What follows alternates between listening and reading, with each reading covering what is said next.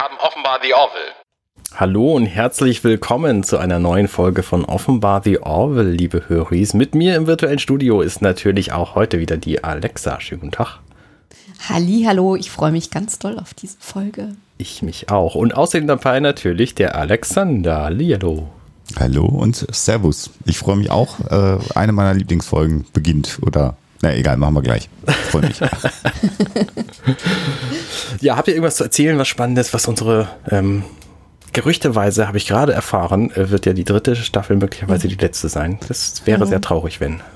Ja, ich habe das gelesen, dass äh, so einige Foren und äh, Insider, Hollywood Insider, wie das dann immer so schön heißt, ähm, spekulieren, weil es Hinweise darauf gibt, dass es TED 3 gibt äh, und ähm, Seth MacFarlane da so wie es geschrieben wurde, mit dem Schauspieler, der Gordon Malloy darstellt, schon an TED 3 arbeitet und die Schwierigkeiten jetzt bei der dritten Staffel ein Ausstrahlungsmedium zu finden und Release-Terminverschiebungen, dass so Hollywood Insider munkeln, dass es keine vierte Staffel geben wird. Ähm, das fände ich das sehr schade bitter, schade, ja, wirklich. Ja, aber ja. kannst ja nichts machen. Wenn es nicht ist, ist es nicht. Wir Vielleicht haben wir ja Glück und die dritte Staffel ist so unfassbar schlecht, dass wir gar keine vierte wollen.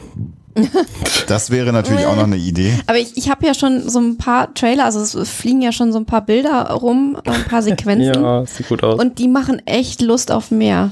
Ja, in der sehr Tat. gespannt. Ja. Ja, das sieht nicht so aus, als ob das jetzt schlecht wäre. Das mhm. stimmt. Ja. Naja, noch sind wir in der zweiten Staffel und da haben wir auch tatsächlich noch einiges vor uns. Unter anderem diese Doppelfolge, die wir jetzt beginnen zu besprechen. Und, liebe Höris, das ist natürlich für euch besonders dramatisch und sehr traurig, denn wir besprechen natürlich nur die erste Episode von beiden in dieser Aufnahme, in dieser, in dieser Podcast-Episode. Das bedeutet, wenn ihr das Ende hören wollt, dann müsst ihr euch noch gedulden, bis wir unseren nächsten Aufnahmetermin und die anschließende Veröffentlichung hatten.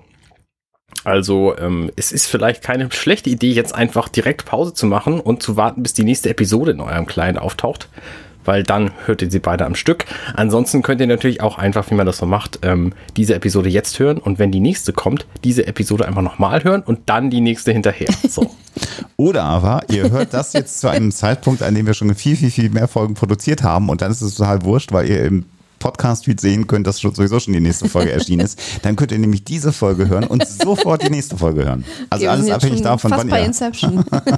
Richtig. Und dann am besten, aber wenn ihr die zweite gehört habt, nochmal die erste hinterher, weil dann habt ihr es nämlich komplett. Ja, so. und dann kann man eigentlich die zweite gleich auch nochmal hören, finde ich. Eig eigentlich schon, und, ja. Und dann Eigentlich müsste auch. man zwischendurch nochmal von vorne anfangen. ja. nur, nur Wir sind in einer Zeitschleife gefangen. Hilfe. Haben wir eigentlich Kommentare bekommen, Arne? Wir haben ja einen Kommentar, der gesagt hat, wer freut sich auf die nächste Episode. Es war im April. Ähm, ja, oh. wir schämen uns ein bisschen. Ähm, aber Termine sind halt Termine und wir haben auch alle ein anderes Leben. So, deswegen tatsächlich wäre es gar nicht so schlecht, wenn tatsächlich die dritte Staffel die letzte ist, weil dann endet dieser Podcast. Ich mag ja Podcasts, die enden, denn ja. dann habe ich Platz und Zeit für ein neues Projekt. So, und ich hätte auch nichts dagegen, mal was Neues mir auszudenken und zu machen. Äh, ihr kennt mich. Ja, das stimmt. Besprechen wir halt Ted. Genau. so. Schauen wir mal. Ja, Filme von Seth hm, Naja, ähm, gibt, gibt Ideen. So, aber wir sind jetzt hier immer noch bei der Serie The Orville, zweite Staffel, achte Episode. Mhm. Die Folge heißt Identität, Klammer auf 1, Klammer zu, beziehungsweise Identity Part I. Ähm, was soll wahrscheinlich eine 1 sein? Also Roman Numerals. 1, ja. ja, genau, auf Englisch. Und die ist vor einer ganzen Weile erschienen. Daten interessieren sowieso keinen. Deswegen verlese ich jetzt einfach mal eben meine Zusammenfassung. Die ist diesmal ein bisschen länger geworden, weil einfach sehr viel drin passiert. Mhm. Also, ihr könnt ruhig zweimal blinzeln und dann verpasst ihr was. Isaac versteht sich nicht nur mit ihren Söhnen Teil und Markus, sondern auch mit Claire. Gerade als Claire und Isaac ihnen erzählen, dass sie eine Beziehung haben, bricht Isaac funktionslos zusammen. Für einen defekt gehalten soll dieses Phänomen auf Isaacs Heimatplaneten korrigiert werden. Die sehr fremden scheuen Kalons gewähren der Orville eine Audienz und erklären, dass Isaacs Funktion als Evaluator nun vorbei ist und er abgeschaltet wurde. Isaac wird zwar reaktiviert, entscheidet sich dann aber, die Orville zu verlassen, woraufhin er gebührend verabschiedet wird. Von der Crew mit Dank, von Claire mit Abschau und Wut. Schließlich hat er dadurch auch ihre Beziehung beendet. Auf die Frage Ads, ob die Kalons nun der Union beitreten wollen, halten sie die Crew eine Weile lang hin. Ty und Markus fühlen sich besonders durch Isaac verletzt. Als Ty durch einen Zufall unter der Oberfläche des Planeten ein Massengrab findet, stellt mhm. sich etwas heraus. Die Kalons wurden einst von einer biologischen Spezies als Sklaven erschaffen und haben sie sämtlichst umgebracht, als sie ein eigenes Bewusstsein entwickelten. Isaac wurde nicht zu Orwell geschickt, um eine Union mit der Union zu evaluieren, sondern um herauszufinden, ob biologische Wesen sämtlichst eine Daseinsberechtigung haben oder eine Gefahr für die Kalons darstellen. Als die Crew den Zwischenfall melden und den Planeten auf der Orville verlassen will, entern die Kalons die Orville, sperren die Crew kurzerhand gewaltsam und mit Verlusten auf Seiten der Orville Crew ein. Sie machen sich mit der Orville und einer Flotte von Kalon-Schiffen auf den Weg Richtung Erde und Richtung Cliffhanger, weil Folgenende. so. Ja, da ist eine Menge los. Mhm. Da ist eine Menge. Voll ab. Ja. ja. Und ich finde, es beginnt sehr, sehr charmant mit dem Spiel, was ähm, Isaac mit Ty und Markus spielt. Mhm. Das ist so ein Spiel, also so rein von der Optik, von den Farben her, kriege ich da schon beim Zugucken irgendwie Lust, das auch mal zu spielen. Also ich habe natürlich keine Ahnung, worum es da so genau geht, so auf den ersten Blick. Aber ich finde, das sieht richtig spaßig und unterhaltsam aus. Mhm. Also, also für mich sieht das so ein bisschen aus wie ein Spiel, wo du einfach so, so ein Knobelspiel, ja, wo du möglichst viele. Mühle oder so. Vielleicht. Ja, sowas in der Richtung in, mit einem virtuellen Spielbrett ja. und so äh, etwas sehr großen Controllern, ehrlich gesagt. Aber naja, wie so ein ja. Brettspiel halt ist. Ja. Ich finde die Idee mit dem virtuellen Spielfeld total charmant, muss ich sagen, mhm. weil ich habe gerade auf dem Wohnzimmertisch ein Spiel stehen, was mich einfach eine halbe Stunde zum Aufbauen gekostet hat. das kann man sich damit einfach sparen. Das ist eine sehr gute Idee für die Zukunft. Also Hologramm-Spielbretter. Ja. ja, das cool. ist ganz, ganz nett. Genau. Und wir sehen dann ja hier eine, eine sehr schöne Interaktion zwischen Ty und ähm, Isaac, wo er sich natürlich darüber beschwert, dass Isaac immer gewinnt. Und dann haben wir wieder dieses Matter of Factly von Isaac, dass er halt einfach viel schlauer ist als alle anderen. Und ja. das sei halt nicht verwunderlich, dass er jedes Spiel gewinnt. Richtig, das ist ja zu erwarten, weil ich bin ja einfach viel schlauer als alle anderen. Ja, aber du musst das nicht immer sagen. Ja, aber es ist halt einfach so. Ne? Typisch genau. Isaac, wir kennen ihn ja nicht anders. Ja, genau. Ähm, äh, und man kann hier nochmal ganz kurz äh, darauf eingehen, wie der Schauspieler es tatsächlich erschafft, dieses äh, leblose ähm, Gerät, das er ja darstellt, auch wirklich zu animieren. Also mhm. allein durch die Bewegung seiner Hände, die ja immer so sehr flüssig sind, ähm, und auch die, die Körperhaltung natürlich mit seinen Augen, wenn er guckt, wenn er die dann wirklich benutzt, man weiß es ja nicht, äh, finde ich, dass man ihm einen gewissen emotionalen Status, den er ja nicht hat, aber den wir natürlich haben wollen als Menschen, schon mhm. auch äh, rein interpretieren können. Also es ist wirklich, wirklich gut. Und wenn das jemand machen würde, der das nicht so gut könnte wie der Schauspieler, das, dann wäre es wahrscheinlich schwierig. Genau, ich finde es bei solchen Rollen halt faszinierend, wie das sowohl natürlich äh, Kunst ist, weil äh, der, der Schauspieler, die Schauspielerin, die sowas darstellt, äh, sein oder ihr Handwerk halt versteht und es natürlich auch schafft, Emotionen zu wecken, aber auch die Zuschauenden mitmachen, weil sie ja auch selber ganz, ganz viel hineinlesen. Also ja. es braucht vielleicht gar nicht so viel, weil wir ja sowieso dazu neigen, auch äh, wirklich unbelebte Dinge äh, zu vermenschlichen mhm. unter Umständen. Und äh, dann ist das halt so eine Wechselwirkung zwischen den Zuschauenden und äh, den den Schauspielern. Das finde ich ganz ja. cool. Ja. Aber Mark Jackson macht das wirklich, wirklich mhm. gut, muss man schon ja. sagen. Genau, dann kommt Claire rein und fragt ganz unverblümt Isaac, ah, bist du bereit für die Sache, die wir besprochen hatten, die wir jetzt machen wollen? Und dann stellen ich sie ehrlich gesagt ein bisschen erwartet, dass sie jetzt aufs Holodeck äh, gehen. So.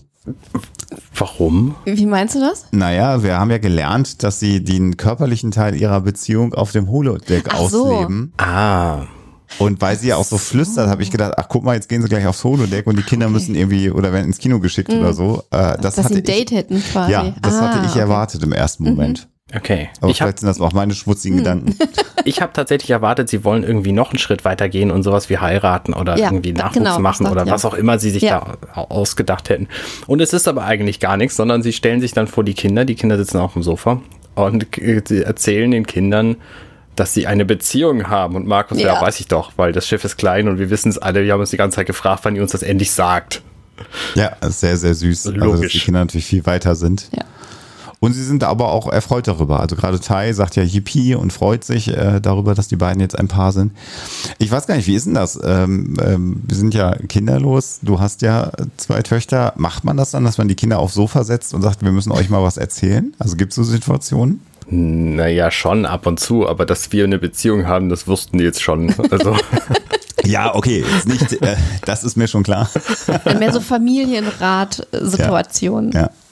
Natürlich gibt es ab und zu Dinge, die wir irgendwie gemeinsam besprechen wollen und dann setzen wir die ab und zu auch aufs Sofa, aber äh, mir fällt da jetzt akut kein Beispiel ein, was so dramatisch wäre, dass wir das ja. vorher absprechen müssten. Und ja. also klar, ich meine, wenn wir irgendwie in den Heidepark fahren und denen die Überraschung nicht verderben wollen, dann, dann erzählen wir es beiden gemeinsam, klar. Ja. Aber ja. Nix, es, es passiert ja nichts Dramatisches bei mir.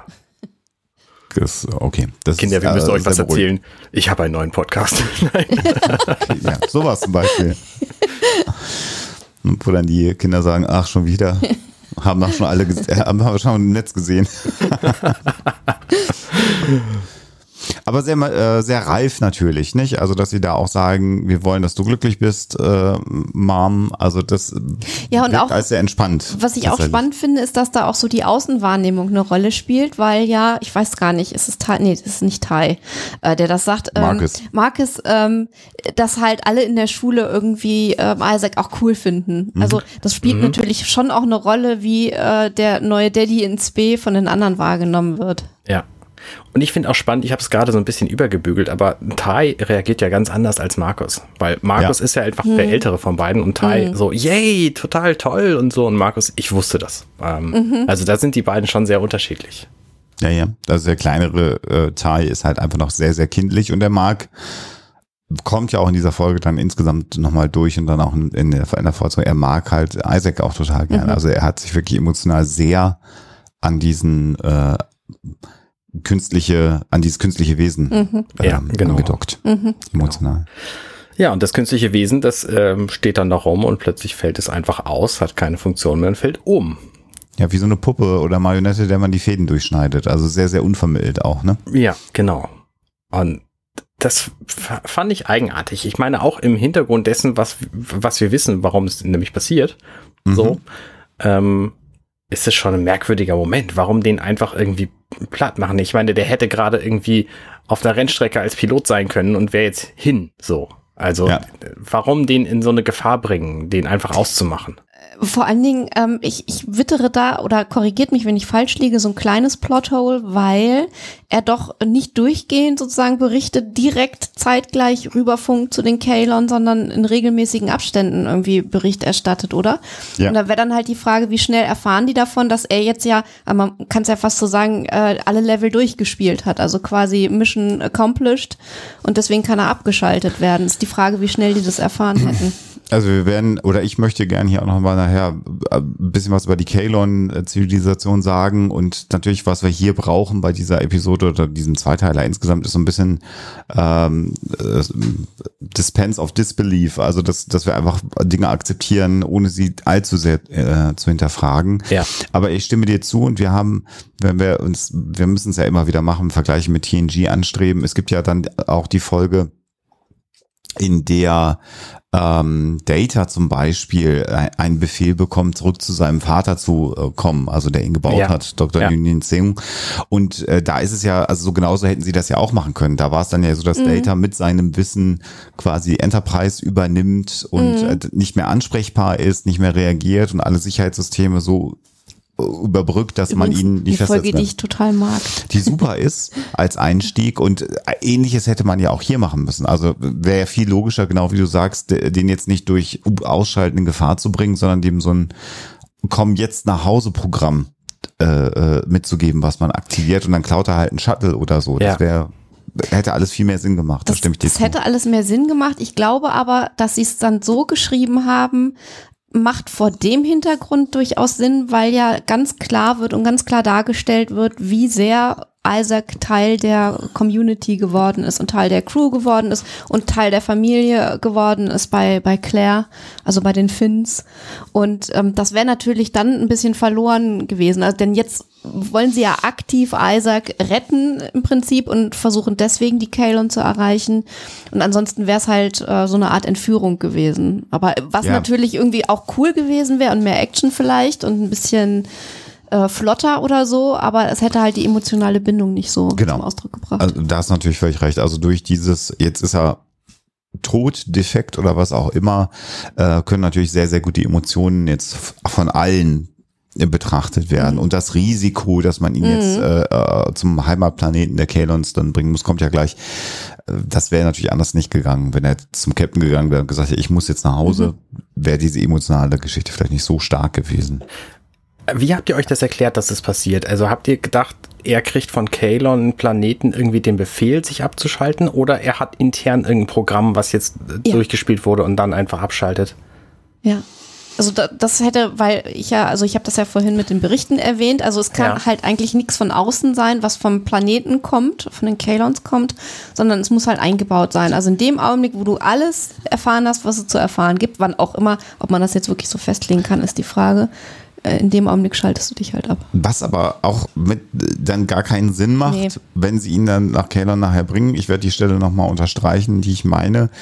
Also dieses Abschalten macht eben auf allen Ebenen keinen Sinn. Also e- e- egal, ob es von Kalon aus gesendet wird oder ob es äh, schon von vornherein integriert war in sein Programm, macht für mich keinen keinen Sinn. Aber gut, ähm, äh, wir wir müssen damit jetzt so umgehen, dass sie es so gemacht haben. Ja. Ich habe mich gefragt, in dieser Episode sind mir sie, die Augen von, von Isaac besonders aufgefallen. Ähm, sind die anders als früher? Weil die wirken für mich so, als seien sie dieses Mal im Kopf drin. Und Ja? seien so Lampen im Kopf und vorher waren sie das nicht, sondern vorher waren das quasi so LEDs hinter der, hinter der Kopfoberfläche. Habe ich Ja. jedenfalls das Ich hab Gefühl da- gehabt. Ich habe da auch einen Moment gestutzt. Ich habe jetzt nicht in ältere Folgen reingeguckt. Ich könnte fast vermuten, dass es bei den älteren Folgen auch der Fall äh, schon so war. Richtig aufgefallen ist es eher durch, ähm, durch die Tatsache, dass es dann so geflickert hat, glaube ich. Ja, vielleicht. Weil es sozusagen so in mehreren Stufen dann in den Schädel m, zurückgeht irgendwie. Ähm, aber ich könnte es jetzt auch nicht sagen. Müsste man nochmal eine alte Folge sich anschauen. Ja. Also, liebe Höris, wenn ihr es wisst, schreibt es uns doch bitte in die Kommentare. Genau. So, Vorspann natürlich. Also Cold Opener endet natürlich damit, dass einer stirbt. Jedenfalls vermeintlich. Genau. Und danach sind wir auf der Krankenstation. Und Claire versucht irgendwie herauszufinden, was jetzt mit ihm ist. Also sie stellt keinerlei Aktivität oder chemische Reaktionen fest. Und was ich hier spannend finde, ist, dass sie in der gesamten Serie im Grunde genommen uns sehr, sehr wenig reingucken lassen in, in die Kalons. Ähm, wir haben bei Next Generation dann ja doch irgendwann einen Eindruck davon bekommen, wie Data im Inneren aussieht, immer mal wieder, weil irgendwelche Paneele geöffnet worden sind. Äh, Gibt es später, äh, ich weiß gar nicht, ob es in diesem oder im zweiten Teil ist, dann auch einmal ganz kurz.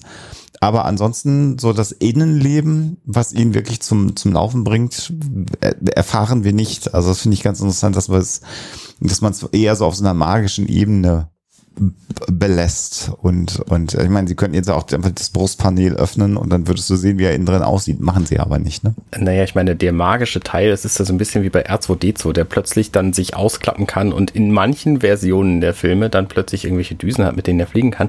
So ungefähr ist es ja hier bei Isaac auch, dass der ganz plötzlich in seinem Kopf dann riesen Kanonen versteckt hat, ähm, Ja. was vorher auch keiner wusste. Das ist schon, ja, gut. Lassen wir mal dahingestellt sein. So. Ja. Ja. Und interessant ist jetzt hier so der Streit, dass äh, John Lamar im Grunde genommen ja sagt, äh, ich kann runter in, in Engineering nehmen und dann kann ich mal reinschauen.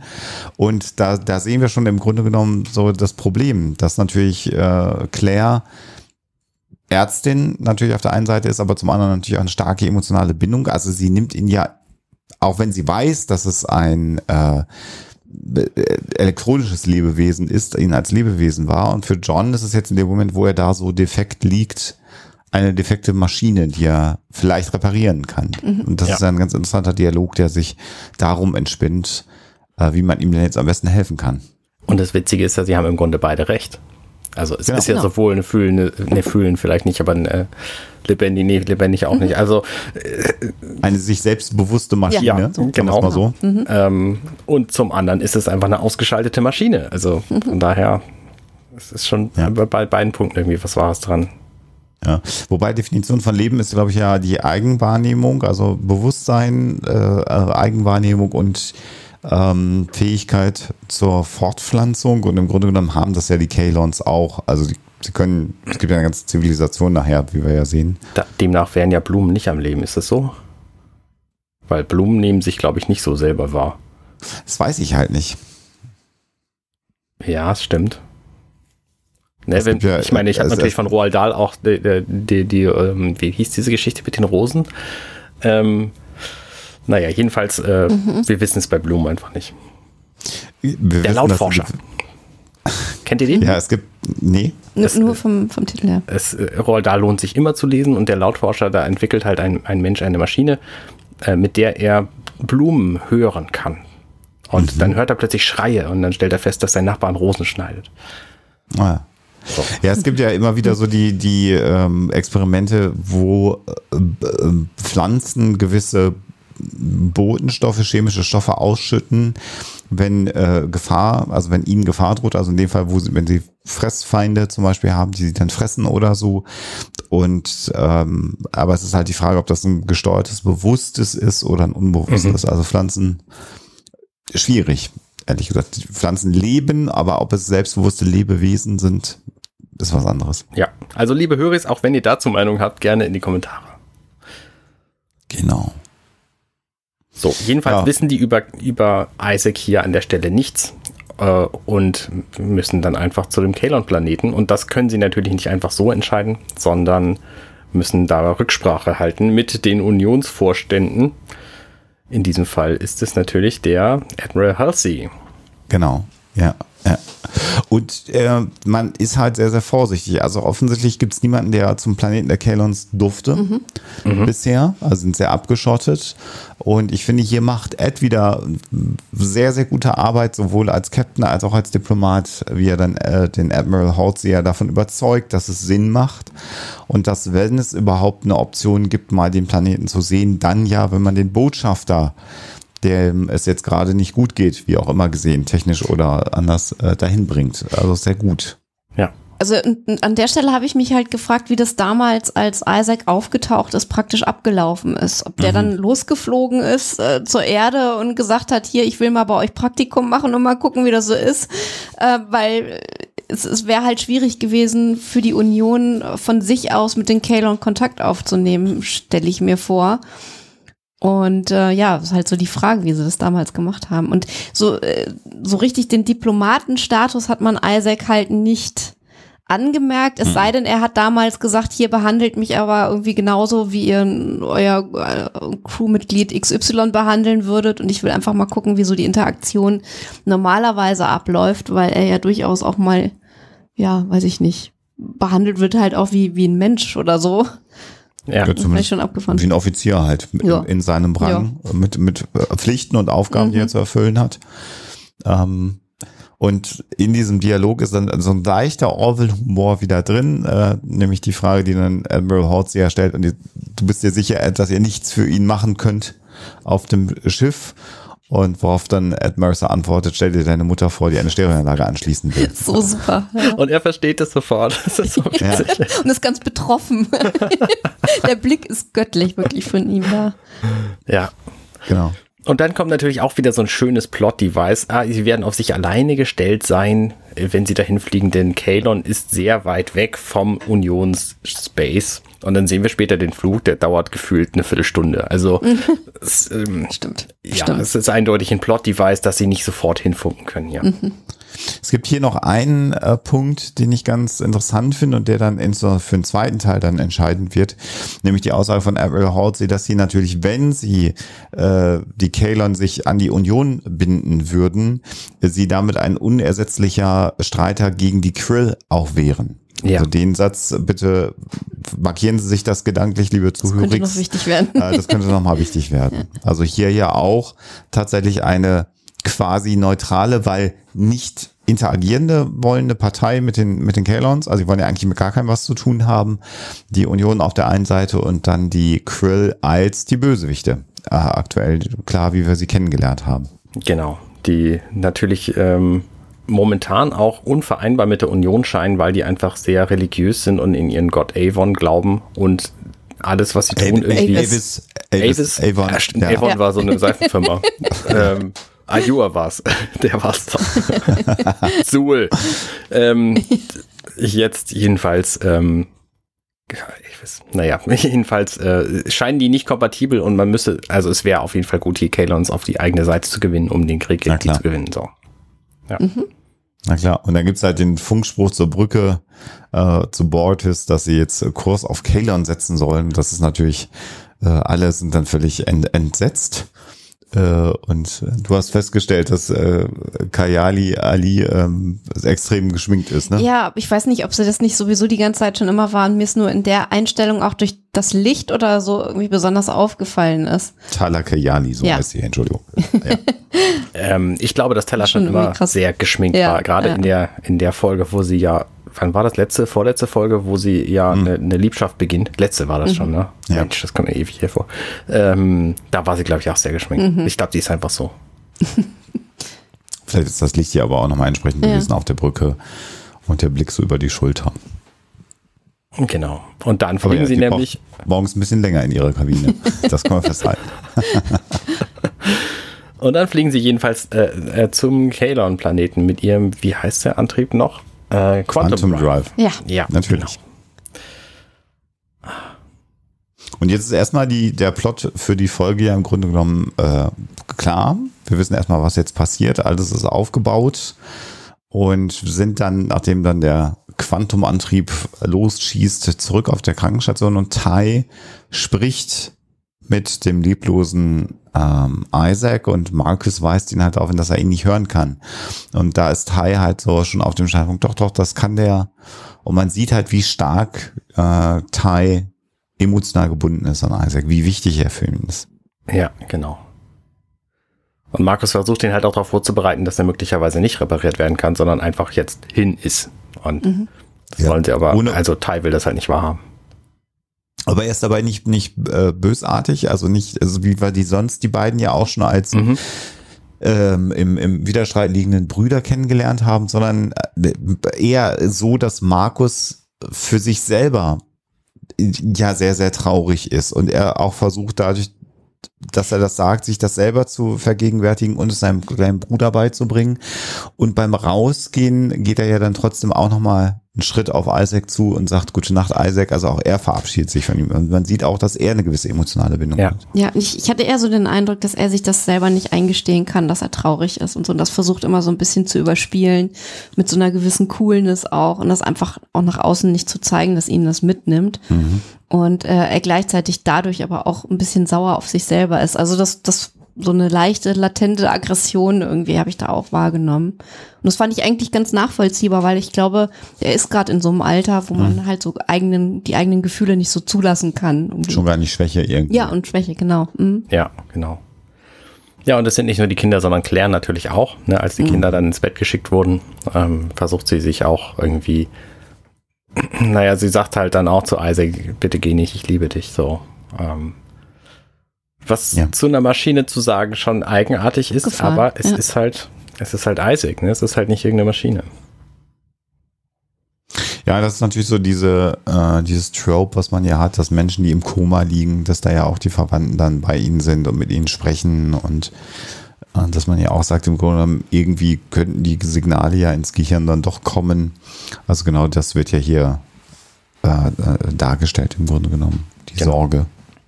Und dann springen wir zurück zur Brücke, wo wir ja gerade weggesprungen waren, so zehnschnittmäßig, und schwupps sind wir da. Also der Flug muss richtig, richtig lange gedauert haben. naja. Wobei wir, wobei natürlich jetzt auch mit der gute Nacht könnte es auch ein Tag später sein oder auch fünf Tage später. Das wird ja nicht eingeblendet. Und Aber die Tür wir- zur Brücke ist offen. Die Tür zur Brücke ist offen. Wichtiger Hinweis, danke, Ja. den hätte ich ja auch gleich noch gegeben. Und was wir ja gesehen haben, als sie losgeflogen sind, warte ja Bortius äh, Shift, also äh, äh, Schicht und war auf dem äh, Stuhl und jetzt sind äh, Ed und Kelly äh, äh, an. Also scheint ja ein Schichtwechsel so. stattgefunden zu haben. Also ein bisschen Zeit könnte verstrichen Das sein. ist auch abgefahren. ne? Wie würdest du es auch darstellen wollen, dass da jetzt, weiß ich nicht, eine Woche vergangen ist oder so? Es ist natürlich, wenn du immer dieses Setting hast und alle immer die gleiche Uniform anhaben und so, dann ist es natürlich auch schwierig, da irgendwie Kontrast reinzubringen, außer über andere Crewmitglieder, die da sitzen. Das wäre sonst nur über einen Dialog möglich, ne? Ja. Dass einer Ja. dann, wenn sie aus, aus dem Quantum Drive rausgehen, äh, dass einer sagt, man, eine Woche oder so. Also das, dann könnte man es ja festsetzen, aber das haben sie hier bewusst nicht gemacht. Ja. Äh, Teller sitzt übrigens immer noch auf ihrem Platz an der Seite. Also, Die hat nicht Die hat immer. Dienst. Die Die hat immer Dienst, genau. Dienst. Ja, und dann sehen wir erstmal einen sehr wolkenbehangenen, äh, leicht bläulichen Planeten, der jetzt erstmal auch nicht so entfernt sein könnte äh, äh, oder nicht so fremd sein könnte wie die Erde. Als ich den zum ersten Mal gesehen habe, da habe ich gedacht, meine Güte, der hat aber für so einen Planeten, auf dem nur Roboter leben, erstaunlich viel Atmosphäre. Ja. So, das war so der erste Hinweis, wo ich dachte, Ja. hm, ah, interessant. So, der sieht ja aus wie Ja. die Erde. So, vielleicht so. Ne? Was, was ist jetzt eigentlich, wenn die da runtergehen? Brauchen sie dann Anzüge? Ach nee, doch nicht. Hm, ja, okay, dann wohl nicht. So. Weil wir haben es ja auch schon anders gesehen. Ja, und äh, der Satz von Bortus passt dann ja auch, der sagt, na, sieht jetzt nicht so eindrucksvoll aus. Ja. Und dann funken sie im Grunde genommen runter auf den Planeten, äh, dass sie da sind und dass sie den, den Gesandten, äh, sagen ja nicht Botschafter, sondern Emissary ist eher Gesandter, glaube ich, ne, wenn man es übersetzen würde, Ja. ähm, dabei hätten. Und dann verliert die Orville die Energie und dann werden sie gescannt mit so einem lila Scanner, der dann über die Brücke geht. Das sieht, wie ich finde, es ist ein sehr, sehr hübscher Effekt. Hübscher Effekt, ja, finde ich auch. so ein bisschen 80s-mäßig, Mhm. was ich aber cool finde generell. Mhm. Also genau, also vom Stil her wie die 80s, aber von den Special Effects schon auch sehr, sehr Ja. gut. Und natürlich Gordon wieder mit einem One-Liner, der sagt, oh Mann, ich glaube, das ver- verursacht Krebs. Das ist ja schön, ja. Er muss immer noch einen Spruch einwirken. Immer noch Ja. ein dummer Spruch muss immer noch sein von, von Gordon. Und nach dem Scan ähm, ist es aber wieder die Energie da. Und sie haben dann einen, äh, sie bekommen Landekoordinaten. Und da war ich etwas, also das hat mich dann gewundert, dass sie jetzt nicht mit einem Shuttle runterfliegen zu diesen Landekoordinaten, sondern dass sie jetzt halt quasi das ganze Stimmt. Raumschiff mit runternehmen. Also normalerweise würde man ja sagen, äh, Shuttle mit nach unten Ja. nehmen. Da habe ich gar nicht Warum? drüber nachgedacht. Ja, du hast Stimmt. natürlich recht, klar. Also das fand ich jetzt auch sehr, sehr verwunderlich und es, auch das passt natürlich, musste so sein, dass Ja. es so ist, Ja. aber schon auch sehr äh, merkwürdig. Und dann sehen wir äh, sehr schick, wie die Orville in die Wolken abtaucht. Diese Ich musste Moment- so an Bespin denken. Ja, ich auch. Äh, kommen wir gleich zu. Nochmal ein kurzer Hinweis. Ähm, Alexa, du hast ja die Frage gestellt, wie Isaac überhaupt zur Union gekommen ist. Jetzt wissen wir jedenfalls, wie es nicht passiert sein kann, dass sie nämlich einfach hingeflogen sind und gefragt Genau. haben, wollen, wollen, dürfen wir einen von euch mitnehmen? So, weil Ja. das ist definitiv nicht Dann passiert. hätten sie nicht überlebt, ja. Richtig. Genau, dann fliegen sie da durch diese, durch diese ähm, Wolkenkratzer, was ich auch sehr merkwürdig finde, dass die, obwohl die noch nicht an ihrem Landepunkt sind, doch schon so tief fliegen, dass sie auch problemfrei einen von denen rammen könnten, wenn sie nicht aufpassen. Gut, ne, das ist halt alles Show gerade. Ja, also das ist jetzt so ein bisschen, glaube ich, die Folge oder die beiden Folgen, wo natürlich wahrscheinlich ein Großteil des Special Effect Budgets Ja, für diese ne? Staffel reingeflossen ist, weil das sieht schon auch sehr, sehr, sehr schick aus. Die Wolken werfen schöne Schatten auf die Orville. Es ist Tag. Sehr elaboriert. sehr elaborierte Special Effects, vor allem, weil es halt eben Tag und Sonnenschein ist. Ja. Eigentlich macht man solche Sequenzen ja nicht in Tag und Sonnenschein, weil, Ja, wobei ich glaube, mit- das war jetzt auch nicht so aufwendig, ehrlich gesagt. aber schön, Das zu rendern. Ja. aber schön. Ich meine, da bewegt sich ja im Grunde nichts. Ja. Außer die Orgel. Ja gut, aber die Lichtreflexe, wenn die nicht passen und die Schatten, dann sieht es halt komisch aus. Das muss man schon auch sagen. Aber gut, Ja, soweit. da schiebt so ein Objekt durch eine Ebene und dann ist das schon okay. Okay. Also die, ich meine, die Effekte, die volumetrischen Wolken und so, die machen die ja nicht live Pixel für Pixel, sondern die haben da irgendwelche Berechnungsengines für, die das machen. Aber es sieht Wie- sehr, wie- sehr schick aus, das stimmt. Und Ja. ich glaube trotzdem auch, dass es viel Budget in diese Folgen gegangen ist, nämlich bei den Robotern später. Ja, Ja. klar. Wir, wir kriegen gleich zu sehen einen Blick in, auf die Brücke von außen von der Seite. Das finde ich total genial als Bild, weil du da wirklich so diese gewölbte äh, Scheibe siehst und du guckst wirklich so einmal äh, von außen drauf. Das ist eine Perspektive, die wir sonst, glaube ich, in der Form noch nicht so hatten. Und das sieht einfach super schick aus. Das hat mir total gut gefallen. Ja, ja, das stimmt. Das ist auch eine ungewöhnliche Perspektive für alle Raumschiff-Serien mit einer Brücke, Ja. die man so kennt, weil das eine Kamera außerhalb, so halb durch und dann trotzdem die ganze Brücke zeigt, gibt es eigentlich nicht, was ja daran nicht wie so ein Set auch gebaut ist. Das heißt, da wird sehr viel digital ergänzt sein. Wobei tatsächlich in der Sequenz. vierten Staffel von Discovery kam das sehr häufig vor. Ja? Auch Ja. von draußen? Ja, ja, okay. gerade von draußen. Also das Schiff von Booker. Das wurde praktisch immer nur von außen gezeigt und dann hat man von außen durch die Scheibe geguckt. Ach so. Gut, vielleicht haben sie dann auch gut bei dieser Orville aufgepasst, könnte ja sein. Was war, denn, was war denn zuerst? Ich weiß es gar nicht. Nee, das müsste schon Orville war auf Orville jeden Fall zuerst. Okay. Ja, ja. Mhm. Ja, ja.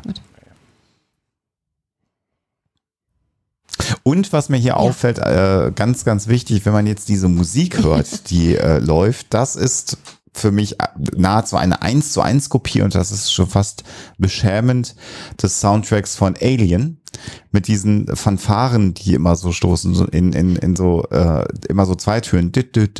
Fandst du das beschämend? Ich fand das eine Hommage. Ist eine Hommage, ja, also beschämend im Sinne von, dass es so Offensichtlich, ja, ist, okay. f- für mich zumindest. Ich habe sofort gedacht, hä, ist das, Das- der Alien-Soundtrack, den sie runtergelegt haben?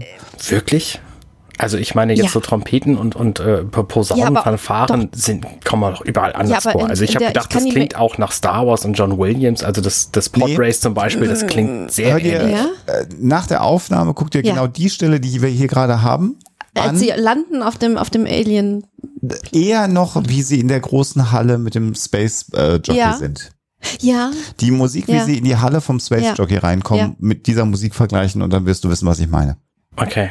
Ja. Es ist nicht die Orchestrierung, sondern es ist quasi fast eins zu eins auch von der, ich weiß gar nicht, wie ich das beschreiben soll. Äh, hört's euch an, vertrauen Sie mir, auch liebe Zuhörigs, äh, äh, und dann werdet ihr wissen, was ich meine. Ich, ich fand sowieso diese ganze Sequenz, ähm, wie sie zu den Kalon kommen, eine, eine Hommage an die verschiedensten Science-Fiction Ja. äh, Filme, Ja. Serien, die wir so kennen. Und das ist, das versammelt sozusagen für mich alles. Äh, und vielleicht war das auch wirklich so, so geplant, äh, was so, äh, was ich mag an Science-Fiction äh, beieinander. Also ich musste bei dieser Sequenz, wie sie dann durch diese ja, Stadt fliegen, einmal an den Star Trek Film, an den ersten denken mit Vija, dann an die, an die Borg, an Bespin äh, mit den Ja. Wolken. Ja. Also da war für mich alles dabei Alien, was die Musik angeht. Äh, dann haben wir sicherlich eine Anspielung ab wegen der vielen hohen Türme an Blade Runner Ja. ein Stück Ja, weit. Genau, Die, genau. die, die Ja. Straße unten, wo diese blauen Lichter fließen, ist im Grunde genommen eine Anspielung an Tron für mich, äh, wo Ja. wir ja auch äh, quasi die Bits dann fließen sehen, immer in Tron, wenn man in dieser Computerwelt ist. Also da haben sie schon alles zusammengegriffen, aber Ich habe tatsächlich auch noch mehr Filme gesehen. Appleseed und äh, Ghost in the Shell sind da definitiv auch. Ah, Ja. stimmt. ja, Apple diese Mega, Mega Cities, die es gibt, ja. Äh, Stück weit äh, Coruscant dann Ja. von, von, von Star Wars, der Ja. Planet, der aus einer einzigen riesigen Stadt besteht. Aber es ist jetzt nicht schlecht geklaut, sondern es hat Nee. auch eine gewisse Eigenständigkeit. Es sind alles so Assoziationen, die da zusammenkommen. Ja, genau. Das ist eine Liebeserklärung an Science-Fiction-Filme und Serien. Genau. Es ist nicht so, dass du denkst, oh Mensch, wir sind hier eindeutig auf, sondern fühlt sich halt an all das erinnert, weil natürlich im Grunde nichts, nichts Neues. Es gibt ja nichts Neues in der Welt mehr. So, ist ja alles schon da. Genau. Und dann finde ich auch spannend, äh, die rechnen ja eigentlich nicht damit, dass sie irgendwie Besuch kriegen. Trotzdem haben sie da dieses Landepad mit diesen magnetischen Halterungen, Ja. die das Schiff an, wahrscheinlich nicht beschädigen. Also sehr, sehr sophisticated hier. Ähm, und dann diese Plattform, wo die dann einfach aussteigen und so eine Halle und da war ich überrascht, wie viel, wie viel humanoide Lebensformensmöglichkeiten sie da haben. Da hatte ich nicht mit gerechnet. Das ist tatsächlich etwas, ähm, können wir dann jetzt auch schon ansprechen, was ich mich eben frage, und das muss einfach weggeschoben werden, wenn man drüber nachdenkt. Also die äh, Biped, also zweifüßige, zweiarmige, äh, symmetrische Lebensformen, also die wir sind humanoid, würde ich jetzt, wenn ich eine Maschinenintelligenz wäre, gar nicht als die beste Form interpretieren. Und wenn ich denn auch evolutionär unterwegs bin bei den Maschinen, wir erfahren ja, wo sie herkommen, völlig klar. Ja. Aber die können sich ja, haben sich ja Also hätten sich weiterentwickeln entwickelt können. und ja, Ja. okay. äh, hätten sich von der Form Mhm. lösen können und dass sie Ja. dann im Grunde genommen äh, Bürokomplexe dann besitzen, in denen sie arbeiten. Das fand ich schon alles ein bisschen merkwürdig. Da war ich, bei den Borg haben sie es bei Star Trek ein bisschen cleverer gemacht, weil ja im Grunde genommen äh, sie sich immer humanoide Lebensformen gesucht haben, äh, Ja. damit der- der Hive größer wird. Aber wenn man da so sich die den Borg-Würfel angeschaut habe, da war ja auch dann nur das Nötigste. Also sie haben sich da reingestellt und wenn sie nichts zu tun hatten, haben sie dann da äh, quasi ihre Rechenpower äh, äh, der Gesamtheit zur Verfügung gestellt. Das war für mich ein bisschen schlüssiger als hier eine Welt, die im Grunde genommen auch von irgendeiner anderen humanoiden äh, Spezies bewohnt werden Ja. könnte. Ja. Ähm, äh, klar, das brauchst du für, für die Geschichte, die hier erzählt wird, aber warum sind es keine schwebenden Bälle oder warum haben die überhaupt noch Körper? Warum ist dieses Bewusstsein inzwischen nicht komplett digital? Also all diese Fragen Ich kann finde, man sich natürlich Die, stellen. die wichtigste Frage überhaupt immer ist, Lebensformen können keine Räder entwickeln, weil sie sie nicht erhalten können. Maschinen allerdings schon. Warum gibt es bei denen, bei diesen Lebewesen hier keine Räder irgendeiner Form? Das ist einfach Unsinn, weil Räder so wahnsinnig effizient sind in der Ja. Fortbewegung, dass sie einfach Räder unter den Füßen mindestens hätten. Oder gar als Füße oder nur aus Rad. Ich meine, wir sehen ja BB-8 kennen wir, der besteht ja nur aus Ball, weil er damit einfach am schnellsten ist, so. Oder aber wenn du Antigraf-Einheiten hast, kannst du halt einfach Richtig. spielen die ganze Zeit. Also das Ja. so. Und Energie scheint jetzt nicht das Problem des Planeten zu sein, so wie der aussieht. Man, Und ja auch man nicht hat von fast, Isaac, ja. Ja. Ja. Man hat fast ein bisschen den Eindruck, sie haben so gewisse Dinge aus ihrer eigenen Geschichte beibehalten. Äh, vielleicht um sich daran zu erinnern, wo sie mal hergekommen sind oder wie, wie das alles abgelaufen ist. Aber das wäre ja wieder Sentimentalität und die haben sie ja eigentlich nicht, weil sie ja Maschinen sind und völlig nüchtern. Also insofern ist da halt immer so, ein- so ein kleiner Widerspruch drin, finde ich. Wobei sei völlig denn, nicht es hätte irgendwie- nicht stimmt. Ja, es sei denn, es hätte einen bestimmten Sinn und Zweck, diese Erinnerung, diese, diese Geschichte ihrer selbst irgendwie hochzuhalten. Wobei, ich überlege gerade, ist das in der, in der nächsten Folge oder noch in dieser, wo sie ja tatsächlich äh, so etwas wie ein Geschichtsbewusstsein durchaus durchblicken lassen. Ich Das will ist in der nächsten. spoilern. Müssen wir nächstes Ja, Mal das drüber ist in der nächsten. Insofern würde es da schon wieder, ja, okay.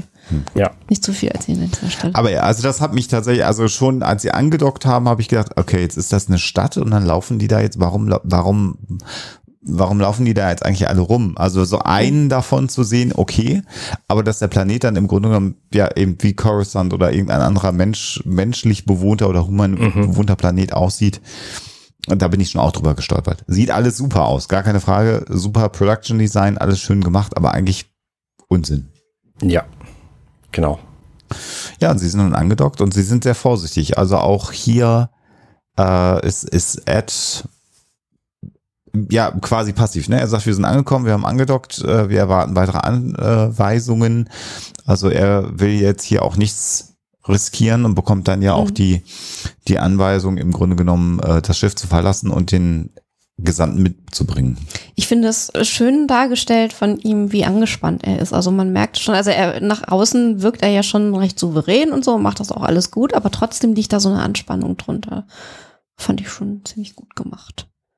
Und als sie Isaac dann aus dem Schiff rausbringen, das ist dann natürlich nochmal so die ultimative Han Solo in äh, Carbonit Mhm.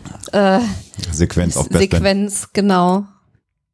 Und da sehen wir halt auch, nicht? Also da, da gibt's halt eine Antigraf-Einheit. Also da machst du halt eine Intelligenz dran und dann, dann schweben die halt die ganze Zeit. Das ist ja genau das, ähm, was ich gesagt habe. Und dann dieses absurde äh, Bürogebäude, vor dem sie dann anhalten. Wo ich dachte, warum bauen die denn? Der schwenkt nach oben, der nicht aufhört. Ja. Also warum?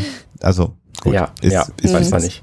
Was ich mich gefragt habe, als sie da reinkommen, da dreht sich ja quasi diese komplette Wand, die ich sehr hübsch finde, so, auch völlig mhm. unsinnig, aber sehr hübsch, ähm, wo die Kalons dran stehen und irgendwie arbeiten, mhm. äh, die drehen sich alle gemeinschaftlich um. Haben die mhm. überhaupt mhm. Einzelbewusstsein oder mhm. haben die ein Schwarmbewusstsein? So, das ist ja, mir das ist irgendwie an der Stelle nicht klar. Mhm. Ich weiß auch nicht, ob sie vielleicht beides sogar haben, ob sie so ein, zwei Führungs-Kalons haben und der Rest arbeitet dann äh, in, in Gemeinschaft an dem Digitalen, weil der Kalon Primary, der dann ja zu ihnen kommt, mhm. der sowas wie der Premierminister wahrscheinlich dann auch sein soll in unserem Verständnis, der agiert ja schon auch eigenständig und es gibt da im Hintergrund dann ja so ein paar, die an sowas stehen wie so ein Empfangspult vermutlich ist das ein echtes Bürogebäude und da sitzt tatsächlich ja. sonst der Empfang an der Stelle. Das hm. würde ich stark vermuten. Ja. Äh, und dann haben sie ein paar digitale Set-Enhancements oder vielleicht sogar Matte-Paintings reingebastelt. Äh, und der redet ja alleine. Also hm. habe ich mich auch gefragt, vielleicht haben sie beides ein Stück weit in, äh, in ihrer Kultur, die, ja. die Kalon. Und es ist natürlich auch so ein, so ein ähm, ja recht durchschaubarer Kunstgriff, dass die nun alle äh, rote Lichter hm. haben und Isaac blau. Also äh, man muss ihn ja irgendwie unterscheiden können und dann symbolisiert das Blaue natürlich eher so das äh, harmlosere, äh, die harmlosere Variante und die nette Variante und die wirken jetzt halt mit den roten Lichtern schon so ein bisschen feindselig. Das ist auch so, ne? Das weiß man doch. Roboter ja, mit roten ja, ja, genau. Lampen sind immer. Ja, das ist immer schlecht. Ja, definitiv. Genau. Und interessant finde ich hier, dass sie dann sagen, nee, der ist ja gar nicht kaputt. Äh, es wurde deaktiviert. Mhm. Also hier äh, sprachlich zumindest sprechen sie dann auch von von S. Das fand ich ganz interessant, dass er also da schon depersonalisiert wird im Grunde genommen vom von dem Kalon Primary. Ja. So und hier kommt dann glaube ich jetzt auch der Satz, den ich vorhin meinte, äh, wo dann gesagt wird, naja, äh, die Mission ist zu Ende äh, und dann wird er halt abgeschaltet und dann kommt jetzt da die Aussage, die Einheit wird auseinandergebaut und reintegriert. Und dann habe ich mich gefragt, das kann ja nur funktionieren. Also ist der Plan, dass die Einheiten sich abschalten und dann nicht mehr funktional sind, aber dann hätte man ja immer noch das Gerät, um dann tatsächlich mal sich die Technik anzuschauen, der Kalons, weil er mhm. kann sich ja nicht mehr wehren ähm, sind sie so arrogant, dass sie sagen, naja, die Menschen können da gerne reingucken, die werden das eh nicht raffen, was da ist, dann wäre es so. Und dieses äh, Reintegrate und, und auseinanderbauen, also wird er jetzt recycelt. Mhm. Und dann gibt's aber später nochmal auch eine Stelle, wo gesagt wird, naja, wir werten dann nochmal die Daten aus. Aber wenn es darum geht, Daten mhm. auszuwerten, dann würde ich den ja nicht abschalten, sondern nochmal so ein Komm nach Hause Programm äh, ja, aktivieren. Also das ist so, mh, mhm das passt irgendwie alles nicht so ganz äh, zusammen. Aber klar, es ist jetzt ein Plot-Device, sie sind da äh, und äh, sie nehmen jetzt Isaac an sich. Und die emotionale Bindung, Kelly versucht dann ja noch zu sagen, ja, aber wir haben noch eine emotionale Bindung, ihr müsst doch jetzt verstehen, ihr habt die Berichte gelesen, wie wir so sind als biologische Lebensformen. Und das ist denen ja offensichtlich relativ wurscht. Das kommt ja schon auch durch. Ja. ja.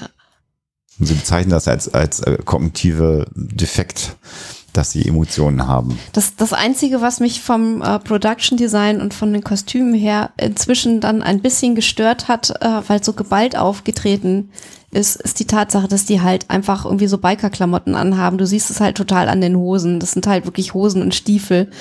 Und äh, das hattest du ja schon besprochen. Also das würde irgendwie, also dieses supermenschliche oder hum humanoide, das macht halt nicht wirklich Sinn. Ich finde, das ja. bei den Kostümen fällt es jetzt, wenn die da alle rumlaufen, besonders stark auf.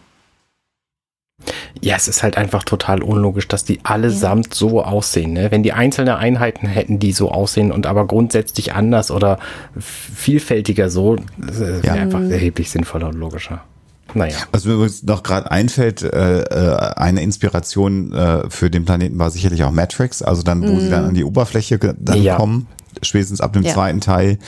Ähm, sonst wären wir wahrscheinlich ge geprügelt und aus dem ja, Internet stimmt. gejagt, wenn wir das nicht nochmal auch ansprechen.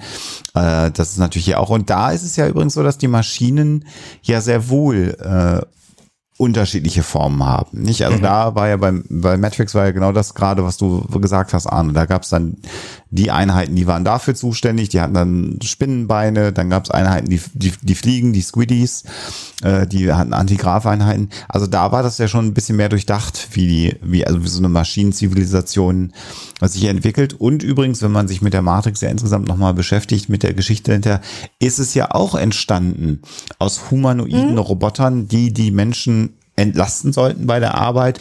Und dann hat aber ein evolutionärer Prozess mhm. natürlich bei den Maschinen dann irgendwann eingesetzt. Also entweder sind die Kähler noch nicht so weit oder sie haben sich da nicht adäquat weiterentwickelt. Das sind mehr so die Traditionalisten. Ja.